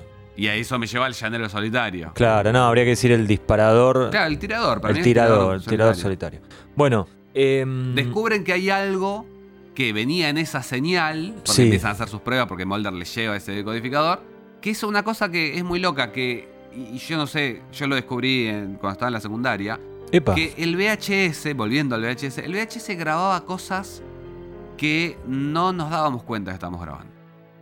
Yo me acuerdo. Revelaciones con Cristian Ponce. No, pero mirá el ejemplo, porque acá justamente el tipo este grababa el noticiero y sin querer también grababa la, la señal esa oculta de mensaje subliminal que, que descubren los Long Gunmen. Sí. Y a mí me pasó de grabar South Park de, de la tele en un momento cuando estaba, no sé, en cuarto año de la secundaria. Llevar, como decíamos, el VHS a la casa de un amigo. Ay, qué joven que soy, estaba en cuarto año de la secundaria, todavía no la había terminado. Vos también hiciste cuarto año de la secundaria. Sí, pero momento. cuando yo miré Sopar ya había terminado la secundaria y todavía ni había llegado acá. Qué viejo que estoy. No. llevarlo a la casa de un amigo y que de pronto en la casa de un amigo, porque tenía un televisor más moderno, aparecieran las closed captions, que eran los subtítulos Ah, que yo no tenía. Entonces, claro, grababa algo que vos no veías en la pantalla. Claro, la información estaba en Llegaba. la señal, el cassette la registraba y la grababa, Sí, o sea que pero sí- yo no tenía closed caption porque yo tenía un televisor que habíamos comprado para el Mundial 86 y este amigo tenía. tenía ya el del 90, claro. Claro. Este se había comprado el del 94. Eh, entonces, bueno, acá lo que pasa es eso. Sí, no sabía eso que acabas de decir, ¿no? Lindo dato. Mira. No le importa a nadie, pero a nosotros dos sí, y eso es lo que importa. Es la. Mirá, el- mirá la bomba que tiro acá, el debate que armo. A ver. ¿Es la aparición de los Long Gunmen más madura hasta este momento, para mí, sin duda. Porque viste que siempre aparecen y como casi que ridiculizados. Acá no. Sí. Es como serio, ¿viste? Como tres tipos que investigan, tú te ponen el osciloscopio, mirá, tuki tuki. Sí, puede ser que, que no haya ningún chiste o, o manera de mostrarlos como más loquitos de lo que son. Ni bien llega Mulder, le tira un chistecito, pero es un segundo, nada más. Y sigue. No, ni me acuerdo, pero es algo. Es algo muy. muy pasajero, no.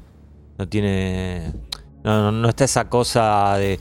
Que, que yo la verdad no había notado, pero en, la- en las primeras eh, apariciones de los Long Gunmen se burlan bastante de ellos. Casi Sí, que le hacen Scully, bullying, te diría. Y, y Scully, sí. Igual ni hablar de los últimos años, que ya son directamente Bueno, bueno. bueno. los tres chiflados. Claro. Y nos enteramos de un dato muy importante en esta escena, porque ellos lo que dicen, Sí. lo que determinan es que hay algo en la señal del color, que es lo Sí. que afecta a la gente. Polémica, polémico el dato. ¿eh? y Mulder, que en, en un retcon a acomodar todo lo que vimos hasta ahora, dice, ah, no, claro, a mí no me afecta porque soy daltónico. Sí, daltónico de. Yo no sé. Colorblind. Sí, pero sabes que en algún momento en la traducción. Y les muestra la corbata. Yo eso, viste como dice, yo soy daltónico, le muestra la corbata Sí. como diciendo, Por ¿no eso, ven que tengo una corbata verde y era roja capaz? Claro, es que eh, yo no me acuerdo si es en la traducción del DVD que dice como que es de. eh, es daltónico de rojo y verde. Es que eso es el daltonismo. O sea, No hay otro colores. tipo de. Yo creo que es, es lo más común eso, que se te mezclen los colores. No, sí, eso sí, pero digo, eh, me parece pero que diferente. esos colores. Esos dos, el Sí. rojo y el Yo, verde. eh, te- te- tuve, te- tenía un amigo con el que hice la, la facultad y trabajamos juntos. Que nada, supongo que a cada persona a la que él eh, en algún momento le decía soy daltónico, le, eh, le empezamos a decir, ¿esto qué colores? Y esto Claro. qué colores y duraba un rato hasta que, bueno, Pobre pibe, ¿no? claro. Pasa Bueno, que yo como cuando digo que no siento olor y me dice, pero nada, nada, nada sentís, nada. No vamos a hacer chistes, comentarios, ni No, nada. pero es una realidad. Bueno, pero está bien. Ahora, ¿te tomaría el FBI si siendo daltónico? Pues es un peligro, ¿eh? Bueno, es lo que pasaba en, en- me acuerdo en pequeña Miss Sunshine. ¿La viste esa película? Little Miss Sunshine. Sí, la película del personaje de Paul Dano se daba cuenta de que era daltónico y su sueño era ser piloto de avión y no le iban a tomar. Pobre. Igual Mulder, viste, entró medio por, por la- las calificaciones que tenía en Oxford. Sí, bueno. Yo no sé si pero para después tiene que salir a la calle. asesino- No, para perfilar sí, pero para salir a, a cazar bichos extraterrestres. Y después está la pregunta, ¿cómo le ve el pelo a Scully, por ejemplo? Eso me lo preguntaba Verde. alguien en el blog. en el blog dice, ¿cómo le ve el pelo? Mirá, Ese es un problema. ¿Y la sangre verde de los aliens? ¿Cómo la ve? mirá, claro, por ahí no se daría cuenta que ¿Eh? son aliens o no. Solamente que burbujea un poco. Sí, o si se, se empieza a destruir sus ojos, ahí dice, ah, esta sangre es tóxica. Cosas para pensar, ¿no? Ujú. Eh, en, en nuestro avión dice, se siente está llegando Millennium y mi anotación debajo de eso es momento drogadicto de Christian. No, bueno, No, me pero, acuerdo de qué hablabas, pero a ver. eh, Igual, ¿sabes cómo te la... ¿Sabes cómo te la remo? no, no, no, es una pavada igual. Volví a Millennium, ¿te conté? Sí, te conté. Me, me contaste que viste Sí. Roosters y Owls. Sí, sí. Volví, a- Owls volví no Millennium y, y vuelvo, y vuelvo, y vuelvo, y vuelvo. Gran serie. Pero bueno, lo que pasa. No, ¿no te diste cuenta que, que- que hay de Millennium en estos episodios? A ver. Eh, en la banda de sonido, en la música de Mark Snow, varias veces se escuchan los tambores de Millennium, los que abrían cada Ah, episodio. no, no, no, no. Los- No, no me di cuenta, perdón. No, Eh, ¿Cómo se llaman? Doom Drums. No, no, no, claro, los tambores de la perdición. Ujú. El No, no, dum, no. dum. Claro. El Qué violín. serie, qué serie. Aguante Frank. Se viene Aguante Frank. Cuando terminemos, aguante eh, esto, ¿cómo es? Aguante Yo la, yo la haría, pero tiene que ser un, un mini, una miniserie de podcast. No puedes hacer, imagínate hacer 24 capítulos de la primera temporada si de no Millennium. hacemos 24 capítulos bueno, de- pero de así, así, hagas 12, Sí. si son la, la primera temporada son todos iguales. Es un asesino serial, un asesino serial, un asesino serial, un asesino serial, un asesino serial. Vamos a hacer un, un seleccionado de última. Bueno, en cinco años lo hablamos. Dale. Dale. Eh, ya mencionábamos que este capítulo tiene algunas eh, referencias cinéfilas, ¿no? Todos los hombres del presidente, La la, la conversación. conversación. Yo recomiendo más la conversación por una cuestión. ¿Te gustó más? No, no, pero no por eso, porque me parece que es una película cien mil veces más fácil de ver. Todos los hombres del presidente hay que verla con una hoja en blanco, dos asistentes, 10, 12 lápices, viromes, marcadores de colores, para ir haciendo un croquis con todos los nombres que se mencionan en la película. Yo no estoy de acuerdo y Ah, siento bueno. que. Bueno, bueno. No importan los nombres. Ellos tienen que conseguir algo y, y lo consiguen o no. Me volví loco con esa película, no en el buen sentido. Igual la voy a volver a mirar. Preferentemente más temprano. Porque también estaba con unas complicaciones de soporíferas, no por la película, sino porque quizá estaba muy cansado. A mí lo que me pasó, yo es una película que vi varias veces, la vi por, por Código X, obviamente, porque eh, Chris Carter siempre la mencionaba como una de sus principales influencias. Me acuerdo de verla de chico, de quedar cautivado, pero no entender nada. Eso me pasó a mí, pero a los cuarenta y pico. Claro. y, y una de las. No sé, una. No sé hace cuánto. Pues la, la- la veo bastante, pero una de las últimas veces que la vi fue mientras escribía Historia del Oculto, que había leído un libro que era un manual de investigación periodística. Me contaste, sí. Y ahí de pronto es como que entendí todo lo que estaban haciendo. Bueno, y pero- la, la disfruté de una manera Diferente. distinta, claro. Bueno, pero si hay que leer un libro para llegar a ese eh, Nah, nivel bueno, de disfrute. distinto, digo. pero- es como decir los expedientes X ahora que estamos viendo más el tema de, de la dirección y eso. Sí. Igual lo disfrutás. No, seguro, pero. ¿The Post te gusta? ¿La viste la de Spielberg? Sí, no me gustó. ¿Cuál te gusta más? ¿Todos los hombres del presidente o.? No, no, no sé. No, ninguna de las dos me gustó. No, te soy sincero, si querés te miento y te digo que soy fanático. y te, te voy a decir algo que te va a poner incómodo. Me gustó cien mil veces más Historia del Oculto que todos los hombres del presidente. Pero bueno, también es un poco lo lindo de la vida, que cada uno tenga opiniones diferentes y respetarnos entre todos, ¿no? Scully Eh, se da la fuga, amigo. Scully se da la fuga. se da la fuga. Scully Te pasa. quería contar una pavada igual. Upa. No, que me acordé cuando. Cuando Scully se pone a desarmar todo el departamento y empieza a buscar eh, micrófonos. Sí. Eh, yo me acordé cuando era chico, cuando ya tenía 15 años, más o menos 14 años, cuando- pero era, era más chico que ahora, sacaba las tapitas de la, de la luz donde están los. sí, los y mirabas. Y No, y metía cosas. Ah. Metía tipo pedacitos de papel así. Cosa que es muy peligroso eso, ¿no? Eso no lo hagan en sus hogares, Sí, sí, de verdad, Y ¿eh? después, bueno, pasaban los días y le sacaba y decía, ah, mirá, acá. No se metió nadie, nadie, nadie sacó el papelito que yo No, no, como que el papelito era un micrófono. Yo mismo me Ah. lo plantaba para. Jugabas. pasaba tardes muy solitarias en casa. Iba, sí. No. Me- me- Te decía, Christian Scully pasa de 0 a 100 en un segundo, ¿sí? Ujú. Medio impropio de ella, pero bueno. Es, Igual hay una escena en la que vemos esa evolución que es el- llamado telefónico con Mulder, que eh, es lo que decía hace un rato de que Mulder le dice, ¿estás bien? que ya escucha viendo, el, el clic en la... viendo. Sí. eh, Está bien, yo digo de 0 a 100 en el sentido de que... Sí, es- se- se va- no, no, que escucha ruidos eh, que se le acercan a, a su habitación, le golpean la puerta o no sé qué, y ella ya desenfunda y empieza los tiros. A eso Sí. me refiero, que no es, no es propio de ella. Es Pero bueno, verdad, está mal. ella está, no es ella. No es ella, no es- está no es- no es- video demente. Claro, es un buen concepto ese. Em, con todo el tema este, bueno, Scully se da la fuga Ujú. después del tiroteo. Aparece Skinner, llega Skinner. y dice, Llega "¿Qué Skinner, pasó? un, Eh, un ¿qué Skinner, pasó?". un Skinner que parece que no le están pagando en el FBI porque como que no tiene mucha ganas de trabajar, ¿viste? Y viene de Avatar. Como que dice, Está ya como- estamos en el final de temporada, yo ya la pasé. ¿Está viudo o no? ¿O está divorciado Sí, o no? no. sabemos. Aparentemente no, pero sí, sí, no, complicado. Eh, Mulder acude a X. Ahí viene la escena que decía que me encanta. Sí, Que pone la, la X y se pone a picar la pelota en un segundo piso, me parece que. Va, el, el departamento es 42. 42. Tendría que ser el Calculamos, cuarto. sería el cuarto. Yo viví en un cuarto piso en una Mirá. época. ¿Te gustaría vivir en el tercero y ser el vecino de abajo de Mulder? Para nada. Escucha, que abren Para las nada, de hecho- puertas, las patadas. No, no, para nada, para nada. En todo caso, quisiera estar arriba. No. No quiero spoilear, no, pero ¿qué pasa? es verdad, bueno. bueno, enfrente. Mejor enfrente, así tengo. eh, estoy en la primera fila para observar eventos muy trágicos en algún momento. Este. El tema es que mientras Mulder está picando la pelota y esperando por X, X no aparece. Igual lo, lo esperó un minuto y medio, ¿no? O sea, Sí. dale, va a esperar un poquito más. Llaman los Long Gunmen. ¿Sí? Que tienen novedades. Que tienen novedades, claro. Entonces, eh, después lo. Cuando está con los Long Gunmen. ¿Por qué digo lo de los Long Gunmen? Porque mientras está con los Long Gunmen recibe otro llamado. Ahí es cuando sale lo del daltonismo en ese segundo encuentro. Claro.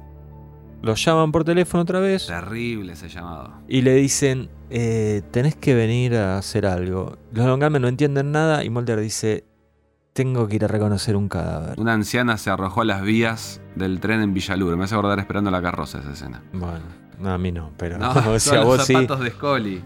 Y este... ¿Te gusta esperando la carroza, no? Sí, en una época fui muy fanático al nivel de saber todos los diálogos y cuando después empecé a ver que gente que no respeto para nada estaba en la misma sintonía, me bajé un poco. No, no, no, no, no hay que hacer eso. Pero hace poco, yo te lo conté, hace poco estaba cocinando Sí.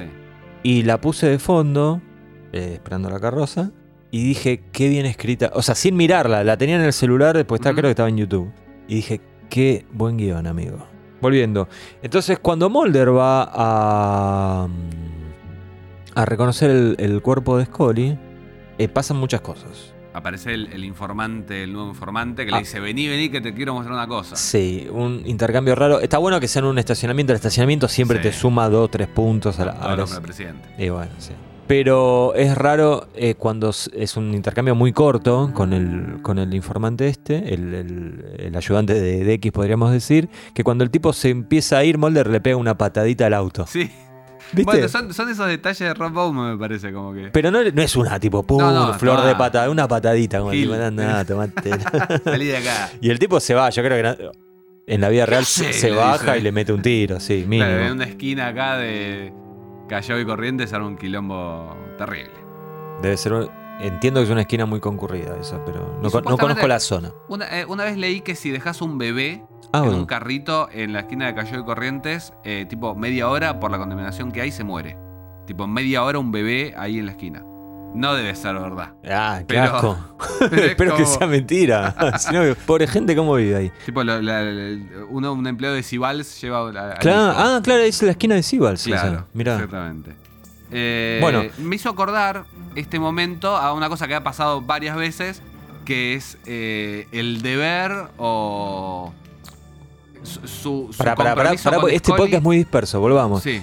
Entonces, ¿qué te hace acordar a eso? Me Lo de Mulder yendo a. a- Mulder yendo a ver qué pasa con Scully, si está muerta o no, y el tipo Sí. este que le dice, vení que te voy a mostrar un plato volador que tengo en el patio. Ah, sí. Entonces, esta situación de... No le dice eso. No, no, Le no. dice, te vamos a decir la- una cosa acá desde el caso. Pero me hizo acordar que ha pasado que yo cuando en One Bread Scully está internada Y Melissa. y Melissa le dice vení Sí. y Mulder está esperando que vayan unos tipos para matarlos también. es como que esta, esta cosa de lo que quiero hacer pero lo que tengo que hacer por mi compañera, Claro. me gusta cuando pasa eso. Y la que él tiene que decidir y que finalmente se va por lo humano siempre, por Scully. Claro, Scully über alles, dirían en Alemania, ¿no? Ajá.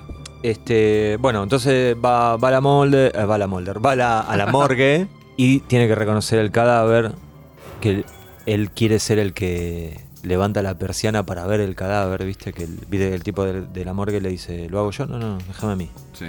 Bueno, no era, no era Scully, era. por suerte, gracias La a Dios. fuera de. Gracias a Dios no era, no La era muestran fuera de, de foco y, y pa- podría ser. Era parecida, ¿eh? Parecía, sí, sí.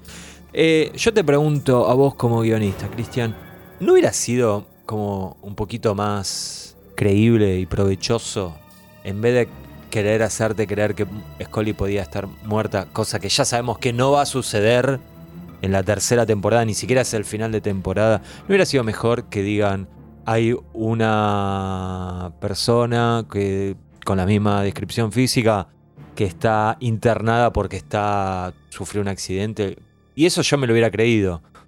Tipo, con múltiples eh, quebraduras, qué sé yo, algo así, porque ya la vimos a ella internada, muy Sí. mal de salud. ¿No hubiera funcionado mejor? Aunque sea por 10 segundos, nos podríamos haber creído que le había pasado algo serio a Scully. Sí, yo creo que hay una diferencia y no sé qué es lo que, que buscaban el guionista, los guionistas.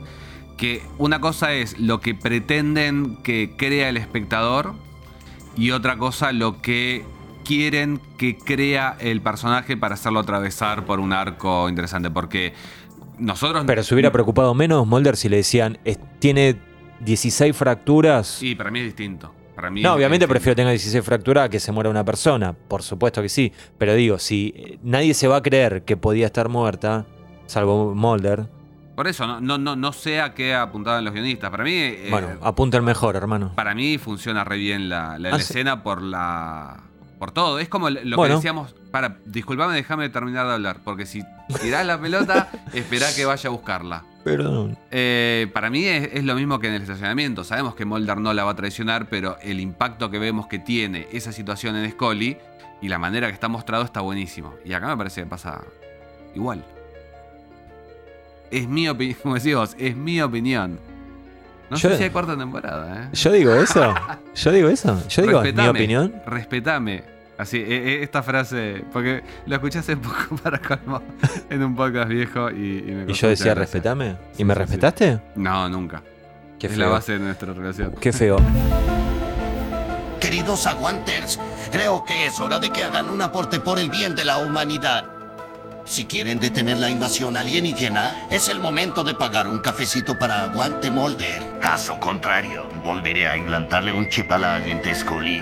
Y si es necesario, raptaré nuevamente a la hermana del agente Molder. Así que ya lo saben, hagan su aporte. El link lo tienen en cada maldito posteo de Aguante Molder. Ahora sí, continuaré fumando mis cigarrillos. Con su permiso. Seguimos con nuestro guion, Cristian. El primer clímax o clímax. Scully armada y peligrosa. Scully Armada y Peligrosa. Es una cosa que vamos a ver. Que ya hemos visto y que vamos a volver a ver esto de Mulder y Scully enfrentados. A los tiros, sí. eh, porque uno está medio loquito, uno de los dos. Sí, lo vimos en Anasazi, Lo pero Anasazi con los roles invertidos. Con los roles ¿Qué investigados. opinas de los roles invertidos? En general. Sí. Están, están bien. Son interesantes. Le dan variedad a- al asunto. A las relaciones humanas. Sí. Bien.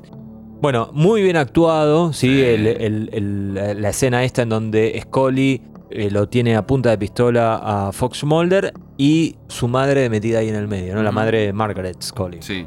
Hay, hay una cuestión que, Sí. que para mí es, es importante que hay como. O sea, ella siente que Scully, eh, que Mulder la traicionó. eh, y eso tiene dos, dos cosas. Por un lado, lo primero que me generaba era la cuestión de. eh, me esforcé por tener tu confianza, Mulder, y me doy cuenta de que no la tengo, entonces de una manera como un fracaso por el lado de ella, que ya hemos visto y hemos dicho que como que siempre quiere la aprobación de estos personajes De poder. de poder, Sí. ya sea su padre, sean los profesores en, en- en la facultad y, y ahora Mulder.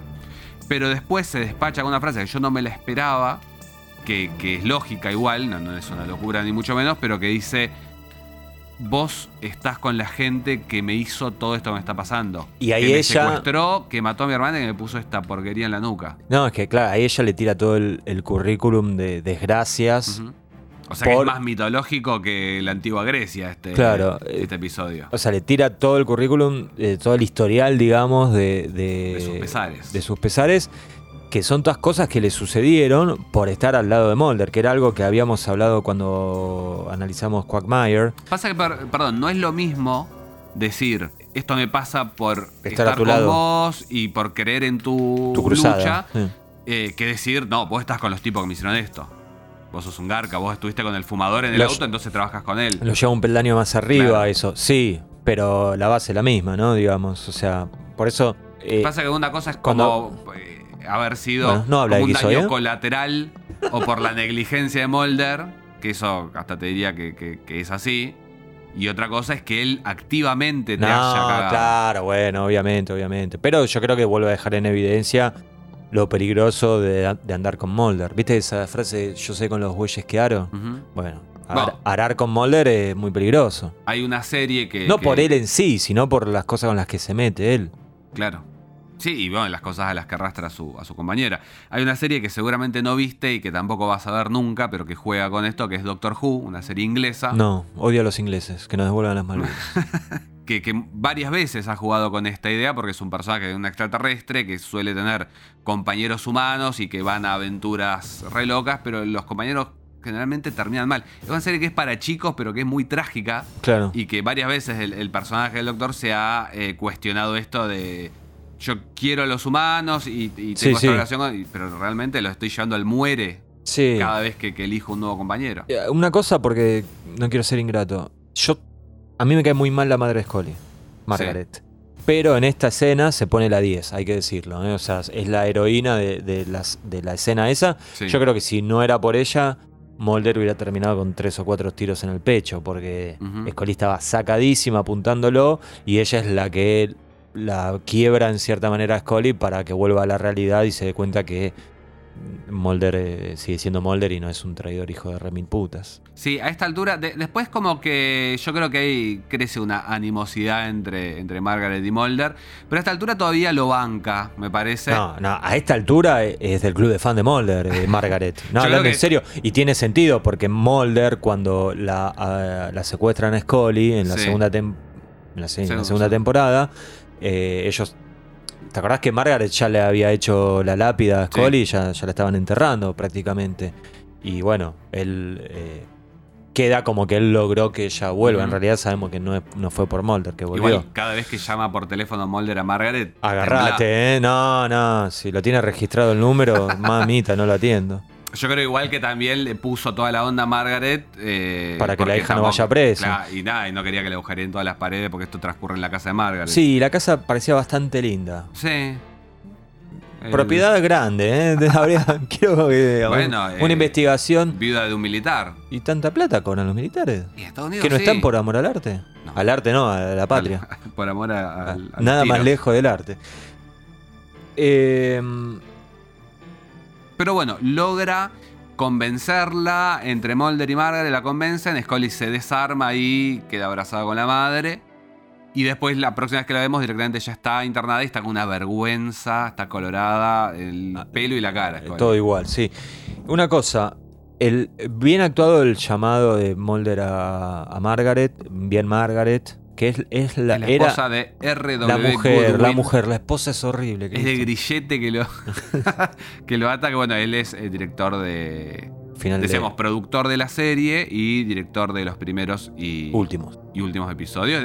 One Bread también ahí en el Claro. medio. Y una cosa que pensaba, que, viste, siempre hablamos que Mulder y Scully son como personajes bastante fríos, o al menos fríos de nuestra visión latina, que nosotros tenemos la sangre abrazos, muy caliente, nos toqueteamos, todo. Ellos no son así, siempre decimos eso, y, y como que son poco demostrativos de sus sentimientos hasta que colapsan y ahí no queda otra, y bueno, Sí. ahí, ahí sí.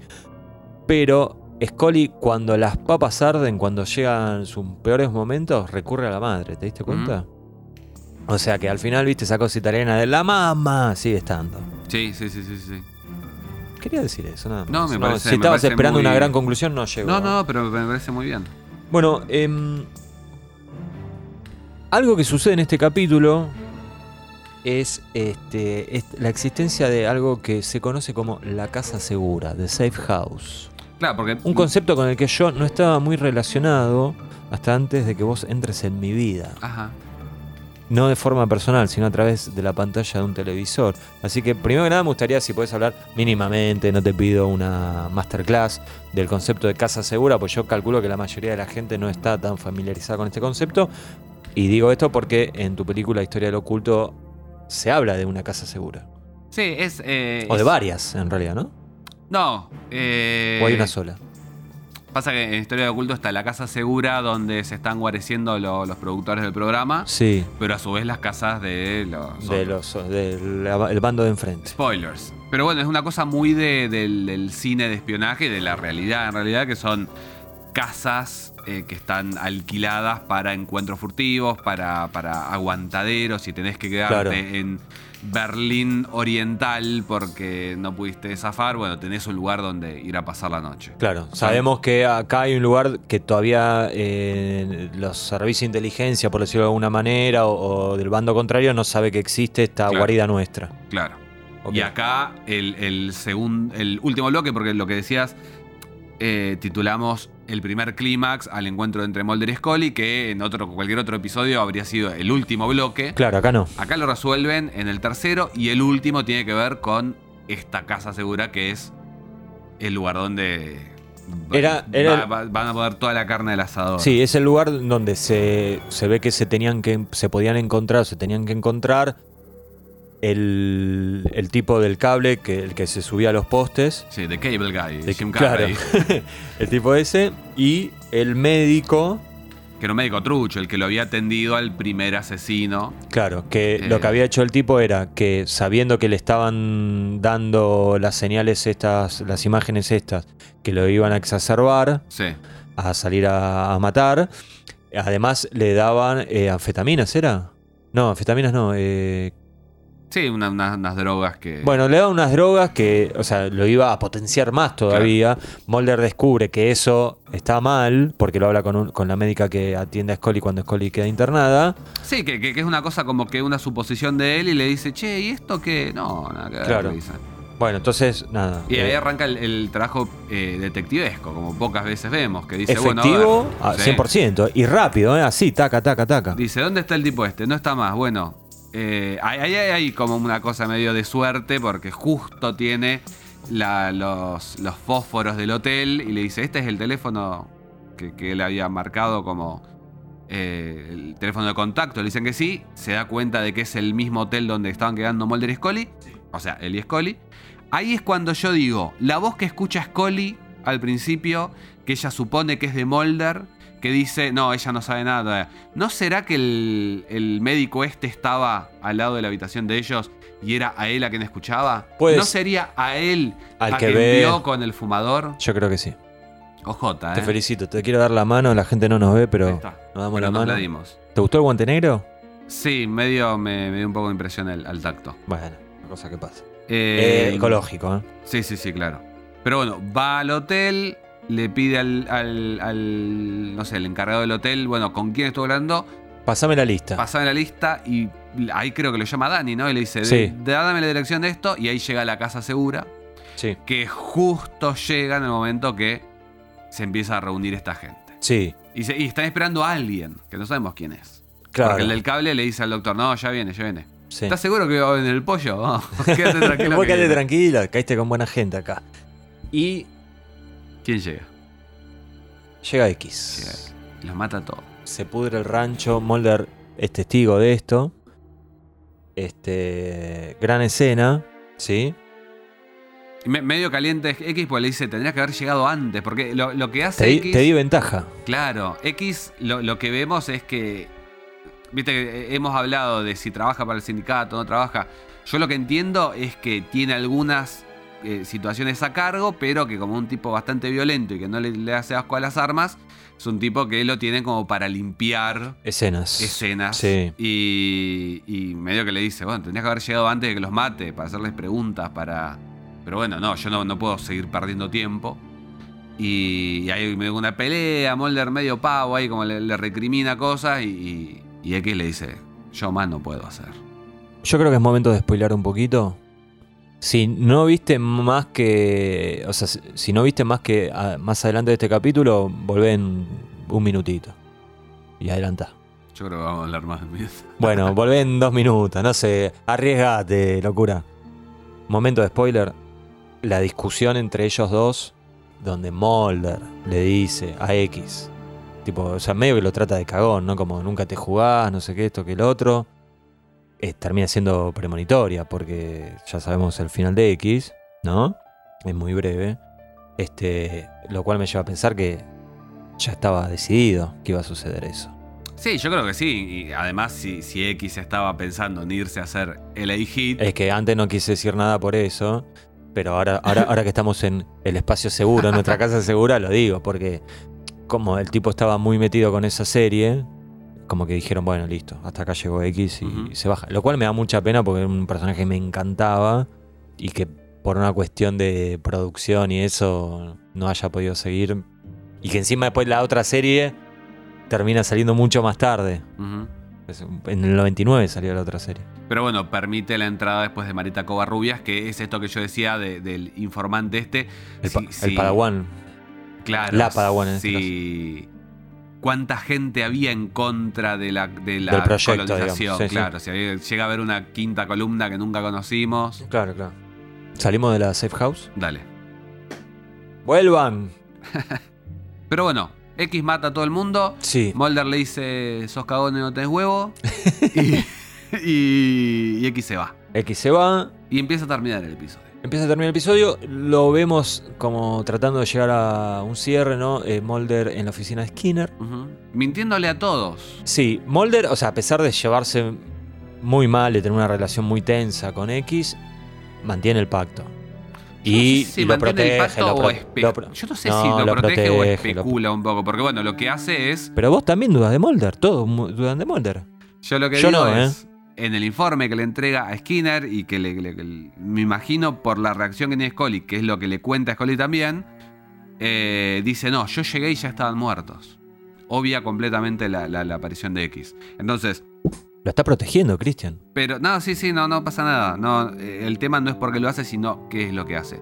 Me gusta, que es medio como irónico, el hecho de que todo el episodio te, muestran a Scully desconfiando de Mulder y uno dice, no tiene por qué desconfiar de Mulder. Y acá te dicen, ah, bueno, Mulder hay cosas que no le cuenta a Scully.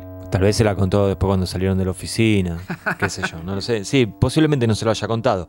Pero esta escena termina con una última frase de Mulder sobre X, hablando de X, que dice, Skinner le pregunta quién, si sabe quién los mató, y él dice, sigue siendo un sujeto desconocido. Y queda ahí, Sí. hagamos un asterisco ahí, ¿ok? Y avanzamos. Avanzamos a la última escena, Gran última escena. que empieza con X, el informante de Mulder, caminando por un callejón muy film noir, ¿no? Todo oscurito, con las El suelo alcantarillas. mojado para Yo- que refleje las luces. Sí, yo vi esa escena y la festejé como un gol en una final de un mundial. Ajá. Eh, leí a Steven Williams, el actor que hace de X, que hacía, eh, que estuvieron dos horas filmando esa caminata por el callejón hasta que quede como quería Rob Bowman. Bueno. Pero pará. Y la escena de él, Dale, Kubrick. la escena de él dentro del auto, Sí. media hora, nada más. Y sí, porque no, no, no, no, no, no, Bueno, pero para él, no, no había demasiado riesgo Bueno. de la dirección, eran planos. vos decís eso, pero para él, para X y para este X que tenés acá delante tuyo, nos llamó mucho la atención que una escena que dura 10 veces menos que la otra y que simplemente era un tipo caminando por un callejón, Pero qué plano, ya lo dijiste pero vos. qué plano, amigo mío. Este, llevé tres veces más que un gran diálogo dentro del auto entre X y el fumador. Lo cual confirma algo que venimos diciendo desde hace mucho tiempo atrás, que X trabaja para el fumador. Y acá lo vemos ya explícitamente, ¿no? No quedan dudas. ¿Viste esa frase ver para creer? Bueno, listo. Acá 100% vemos para creer y X trabaja para el fumador. Igual hay como una gran tensión porque no sabes, se están mintiendo los dos para mí, porque el fumador dice, che, ¿y el informante de Mulder? No, sí, lo, lo matamos. ¿Y, ¿Y quién le informaba a ese? Ah, no, no sé, es como, yo siento, y yo siento que el fumador sabe.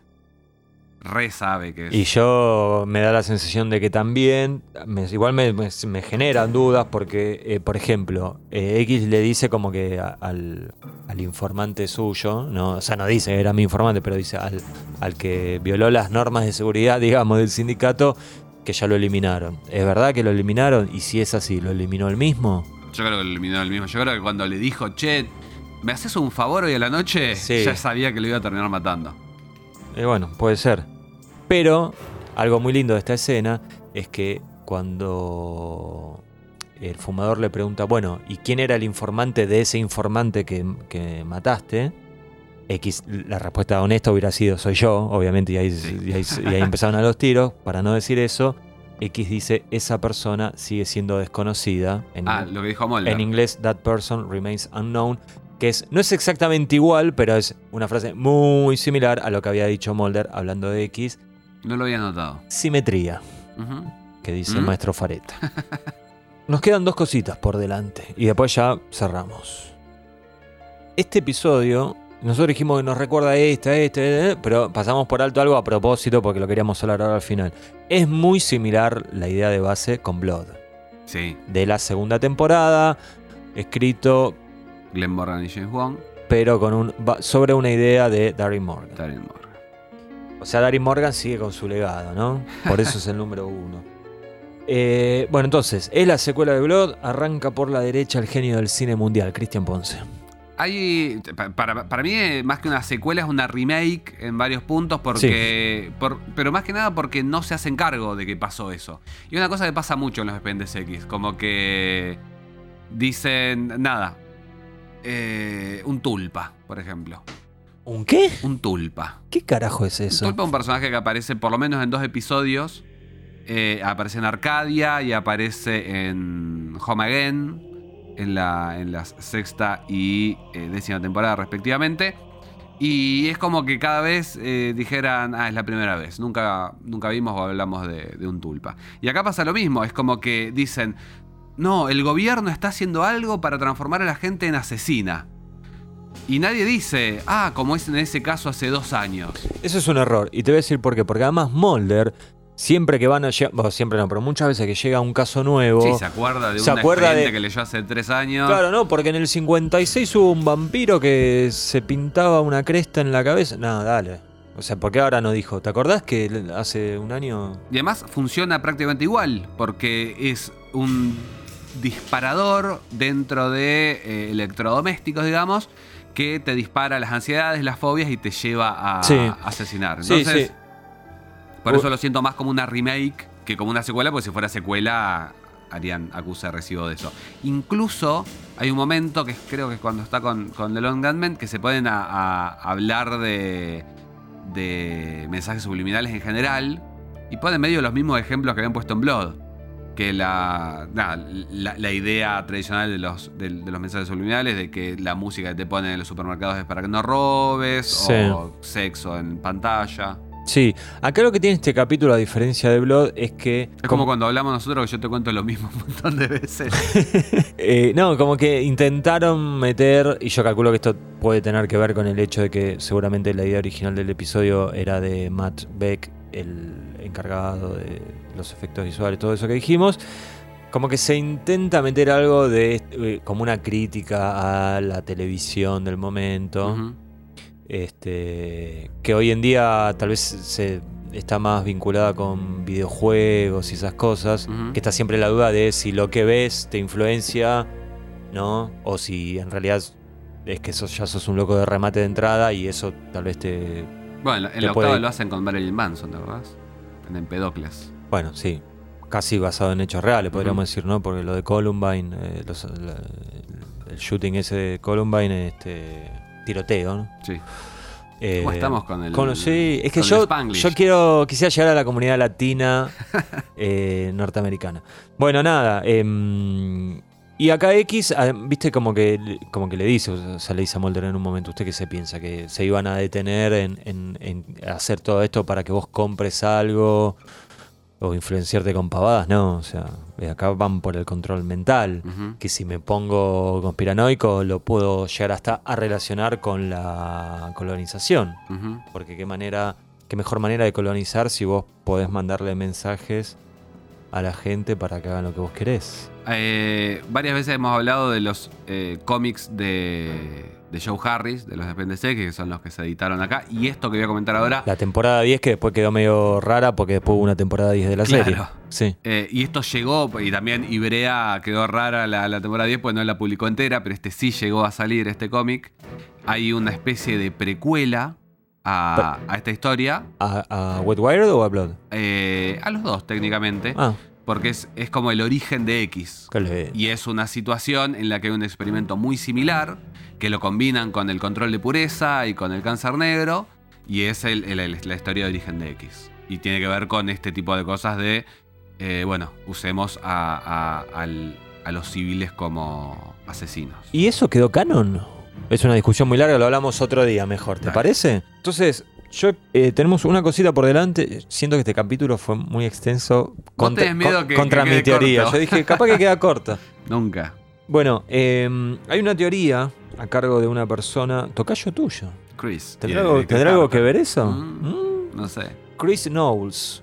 Chris Knowles ¿Quién es? es eh, coautor de un libro muy lindo, muy grandote, que ¿Qué se libro? llama The Complete X-Files Behind the Series, The Myths and the Movies. Es un libro que salió al mismo tiempo que salía I Want to Believe. ¿Lo tenés? Lo tengo. Después salió una actualización con seis páginas más de la décima temporada. Y después para el anunciado dijeron, no, ya fue. Claro, ya está. ¿Quién lo va a comprar? Y el tipo este tiene una teoría eh, que es medio tipo la mía de los universos paralelos, Sí, que Pero- para quien no sabe, tu teoría está en YouTube. YouTube. ¿En, en qué, eh, qué canal está? ¿En el, tuyo o el de Tangram? No, Christian Pons. Bueno, Pero bueno, yo no, la, yo no creo realmente esa teoría. Pero él sí cree la de él. igual tu teoría, al lado de la teoría de él, es un juego de niños.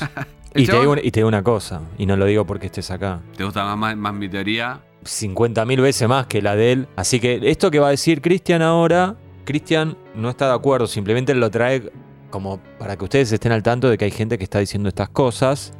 Yo tampoco estoy de acuerdo. Eh, sí, pero bueno, yo creo que. Igual está es- bueno, es divertido Es ver una teoría. interesante eh, en tanto, nada, como muchas de las teorías que tiramos nosotros acá, que quizás no son así, pero que son nuestro punto de vista y que, nada, ya la, la serie la vimos 4 millones de veces y está bueno que surjan nuevas miradas.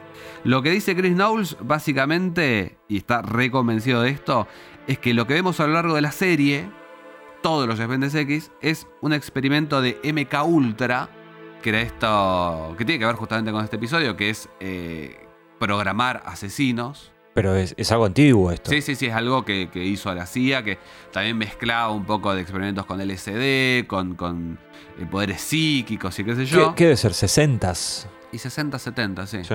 Y lo que propone él es que las- la- el sujeto de experimento de este, de este experimento, justamente de MK Ultra, son Mulder y Scully, que serían asesinos programados como una especie de sleeper cells por el gobierno para eliminar anomalías. Y las anomalías serían los monstruos de The Week. Entonces, por eso hay un, un ratio tan bajo de arrestos. Porque Mulder y Scully estarían programados para matar a Tooms, para matar a. Y que todos estos personajes, todos estos mutantes serían experimentos del gobierno que salieron mal. Esta teoría eh, justificaría, y por eso lo traemos a colación ahora mismo, Sí. el hecho de que se repita tantas veces, eh, y especialmente hacia finales de temporada, un episodio en que uno de los dos agentes está pasado de rosca y termina loquito. Sí. Lo tenemos en Anasazi, lo tenemos ahora, lo vamos a tener en Demons, lo vamos a tener en eh, Field Trip. eh, cosas raras que pasan Cerca del final de la temporada. Claro, y dentro de la cabeza de Mulder y Scully, que dice, que- eh, dice este Chris Knowles que serían momentos en los que estas células dormidas llegan al tope de la presión mental y de alguna manera hay que resetearlos para que sigan funcionando. Claro. Yo de vuelta, la verdad que no, no me creo esto ni un poco. Él Yo está seguro porque el chabón para colmo, lo que es interesante es que el tipo escribió este libro. Sí. Él tuvo contacto con todo el equipo, porque es un libro que tiene entrevistas, qué sé yo. Me, me causa gracia porque es como un poco como. Viste, eh, lo, lo ha dicho mucha gente que, que ha trabajado en radio, que de un punto u otro se le aparece un loquito y le dice, vos me hablas a mí directamente. Claro. Y él está convencido de que Chris Carter en entrevistas como que le da la razón. Y que él le ha preguntado y que Chris Carter no le dice ni que sí ni que no, pero es obvio que le está diciendo que sí. Es un tipo que bordea la, la psicosis medio como un videodemente, una Sí. videodemencia.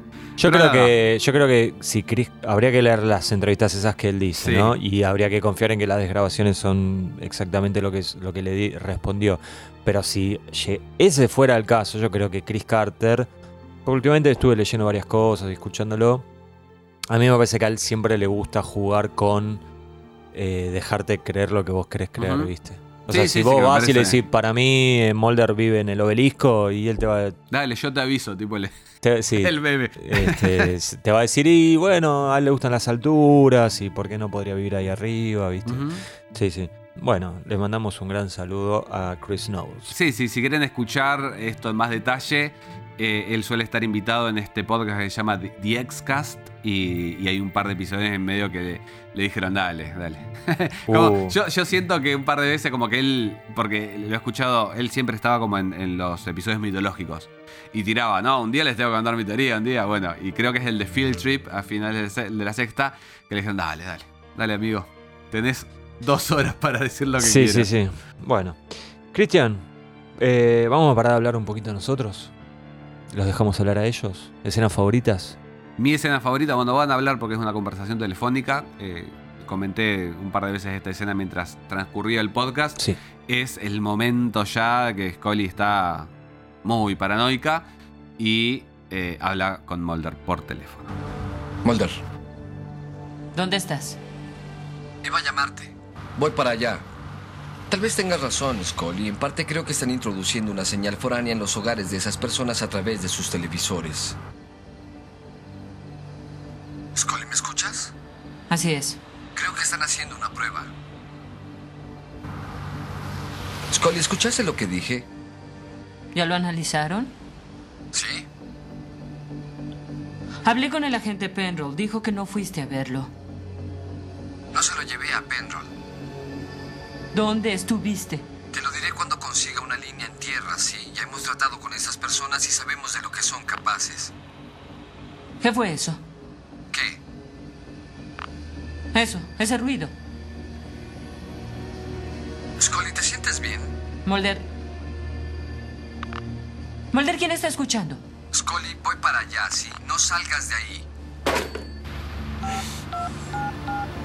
Bien, y mi escena favorita es en la casa segura, cuando llega Mulder un segundo después de que X haya este, matado a dos tipos. Y, o sea, ustedes, si por si hace mucho que no, no lo miran, el capítulo, eh, lo van a escuchar a, a Mulder hablando con X. Tengan en cuenta que mientras ellos hablan, entre ellos dos hay dos cadáveres en el piso. y no solo eso, sino que X eh, va limpiando las huellas y Sí, le va sí. poniendo la pistola con la que mató a los dos Mientras habla. Se la va poniendo en la mano a uno de los tipos y Mulder, un agente del FBI, mira cómo todo esto sucede.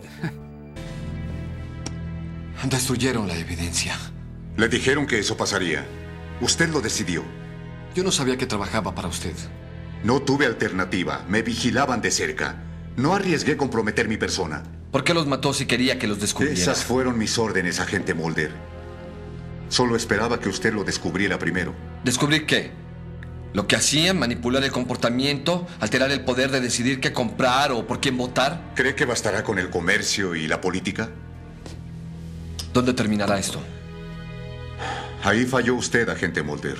No me culpe a mí, maldito rastrero. Usted me implicó en esta situación porque no tuvo coraje para revelar la verdad. ¿Se siente mejor? ¡Es un cobarde! Trabaja en las sombras, me da información incompleta esperando que arme el rompecabezas. Me hace arriesgar la vida, arriesgó la vida de mi compañera y usted nunca arriesga la suya.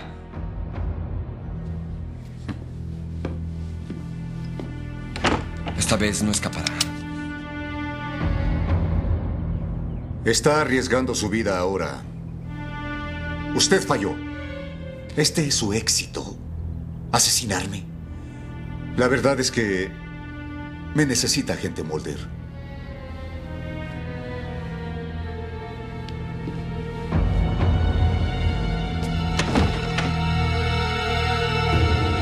Bueno, tenemos que cerrar con la tablita, como siempre, Cristian. Cortito y al pie. Mulder. Yo le puse un 9. Hace todo bien. ¿sí? Salvo esto de llegar a tiempo. Pero bueno, también si hubiera llegado a tiempo y exponía todo, toda la conspiración esta, se terminaba la serie y no calculo que no iba a tener mucha gracia. Y tal vez Scully podría haber colaborado un poquito, ¿no? Eh, sí, yo ¿Mm? también le puse un 9. Le puse un 9 a los dos. No, no, no. Va- Arre- vamos a tener la misma discusión cada Arre- vez que hacemos la tablita. No, pero por, ¿cómo? Yo los califico por cómo funciona el personaje en el episodio. A mí me parece que en las circunstancias en las que está Scully es lógico que, que reaccione así y me parece que está buenísimo y que eso es lo que justifica que exista el episodio. Me quedé pensando, Cristian. Si la teoría de Chris Knowles Sí, fuera cierta, sí. imagínate si yo ahora me vuelvo completamente loco porque yo soy parte del experimento también y empiezo a los tiros acá nomás. Porque estamos llegando al final de una temporada nosotros Mm. también. sí. Y estoy mirando este capítulo mientras vos hablás. Esperemos que no, porque ahora vamos a ir a Y vos- almorzar. O vos también haces lo mismo. O vamos a almorzar y empezamos los tiros ahí en medio del restaurante. O por ahí estamos adentro de un, de un hongo gigante, creyendo que todo esto es. Mejor ah, se- spoilers, spoilers. Mejor seguimos, ¿no? Sí. Bueno, Scully yo le puse un 6. 5 puntos le pongo porque cuando empieza el episodio entiende más o menos por dónde puede ir con el tema de los videos, la televisión y todo eso. Y un punto por no matar a Mulder. Pero le bajo 4 porque... ¿Te habría gustado que mate a Mulder? No, por supuesto que no. Que estás loco vos. Ah, Hoy vos Mulder es mi faro en la vida, ¿eh? Bueno, Premio Chamigo. Se lo doy a X por escándalo. Por escándalo. Le invito Bueno. a comer a X. me imaginé que ibas a, a dárselo a X, así que no me quise repetir. Ah, ¿y a quién se lo das? Se lo di al, al primer loquito. Porque.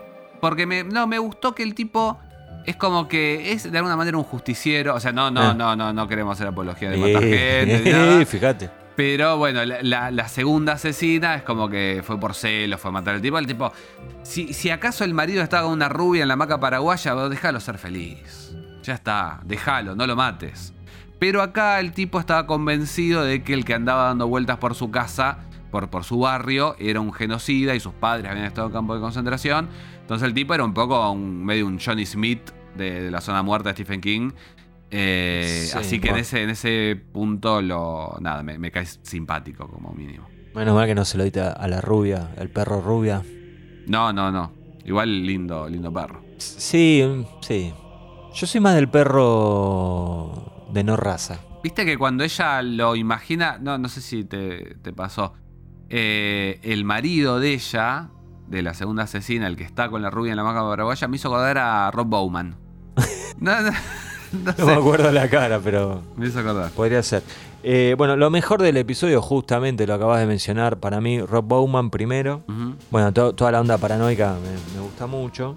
Y el final. No solo la escena esa eh, de X caminando por ese callejón que me parece para poner un cuadrito, sino además este, el diálogo ese final entre el fumador y X. Sí, pa- para mí es, es un episodio que es todo atmósfera.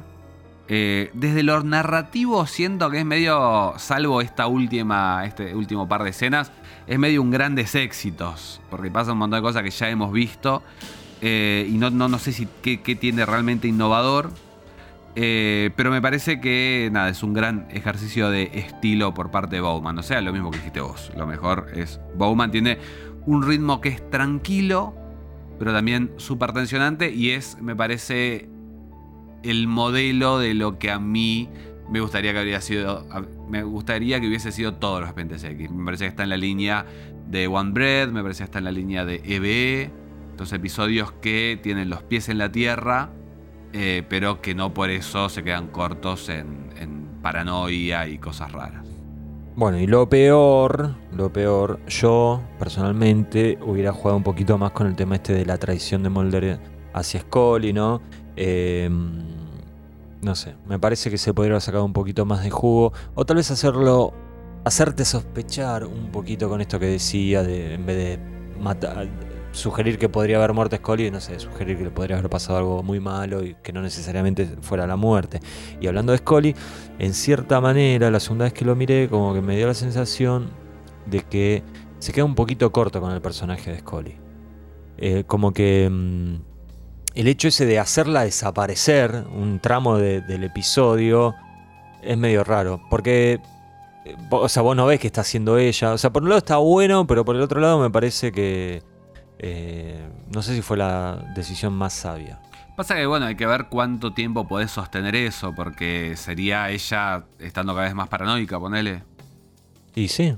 Es como, es como que tipo se vuelve loca y en un momento desaparece y su paranoia también desaparece porque no, no vemos nada, no sabemos Pero nada bueno, de ella. veníamos diciendo hace un rato que era raro a esta altura que Scully desconfíe de Mulder. Sí. No sé, es algo que por eso no sé cuánto lo puedes sostener sin que quede ridículo y que digas, bueno, Bueno, ya pero está. por ejemplo, tal vez en vez de llamar de la nada, ¿no? Yo le, le- voy a explicar a este muchacho cómo se hace. En vez de llamar, no, hablando en serio, eh, digo, por dar un ejemplo para que se entienda lo que quiero decir. Capaz que hubiese funcionado mejor, me quedó esa sensación de que en vez de de la nada llamar y decir hay una persona que muerta, puede ser Scully, tal vez mostrarte que ella esté en alguna, en alguna situación peligrosa y después llegue ese llamado. Y entonces, Sí. ¿entendés? ¿Qué sé yo? Sí, sí, sí, puede ser. Igual, eh, la- sinceramente, y esto Sí. lo digo en serio, ¿eh? fue uno de los capítulos que más me costó pensar qué sería lo peor del episodio. Tal vez yo estoy, yo estoy Ah. muy quemado porque estamos llegando al final de nuestra Pero porque era temporada. todo bueno, no porque sea no, todo no, malo. claro, claro. No, no, no, por Es supuesto. Money también, decís No. que es lo peor acá. No, ahí no me daban los dedos para escribir. No, no. Esto como que te juro que, no sé, me quedé cinco segundos mirando la pantalla y diciendo, ¿qué es lo peor acá? Pasa que por eso, me parece que, que es como muy de, de los sentidos. De, de- porque también, si decís qué es lo más destacable, es la dirección, pero después desde el guion. eh, es un episodio que tiene como una estructura medio rara. Acabamos de decir que el clímax está al final del tercer bloque Bueno. y después queda como un epílogo. Sí. Esas cosas a mí me llevan a pensar que Matt Beck escribió más de lo que vos suponés. Ah, que, que- que no haya quedado tan perfecto. Bueno, pero. Que, Que no tenga la estructura esta que tienen casi todos los episodios. Sí, eh, yo, sin spoiler, ya va a llegar el momento, pero Memento Mori tiene algo de eso también. Y es un capítulo que escribió Bueno. John Gillis. Cuando lo vuelva a ver te digo, Rey. Bueno, Eh, lo peor para vos, y dale que ya bajamos la persiana. ¿eh? No, no. Nada, que quizás podría haber sido más contundente desde el guion. Y me habría gustado que, nada, ver esto, este estilo, este, esta atmósfera, en un episodio full mitología. Que no queden dudas que es mitológico, que haya un alien dando vueltas. eh, ahí me volvía loco automáticamente. Y vos fijate que. Vos querías que el Bounty Hunter sea el que ponía los filtros, los decodificadores. que sea un gris directamente. Cabezón ahí con Sí, un- sí, sí. Nada, pero una, yo es mi tercer. eh, bueno, ya cuando llegue el wrap up, pero puedo adelantar que es puesto número 3 de mis episodios favoritos de la temporada. Bueno, Se viene el wrap up, ¿eh? se viene el wrap up. Vamos a rapear. Cristian, Llegamos al final. vamos dos horas de grabación. No sé de cuánto va a quedar esto. En general, cada vez que digo eso, termina quedando exactamente de lo mismo que digo, porque en el medio pasan cosas, así que. Extensísimo. Pero creo que se lo merecía. Sí. Divagamos un poco, vamos a decir la verdad, yo creo que divagamos un poco. También hay que decir que hacía un tiempo que no nos veíamos personalmente. Sí, es más difícil divagar, me parece, por Zoom. Porque no le estamos viendo la cara al otro y Claro. sentís que estás en falta. Cuando yo te veo la cara a vos y es una cara de dale, sí, me, habla lo que quieras. Eh, ¿Esa, Eh, esa es la cara que pongo? No, no, no pongo esa cara. Eh, cerramos acá, Dale, listo. dale, dale, dale. Vamos a alimentarnos un rato y después nosotros Seguimos, eh. seguimos. Ustedes en 15 días nos vuelven a escuchar en un nuevo episodio de este podcast que hemos dado en llamar. Aguante Molder.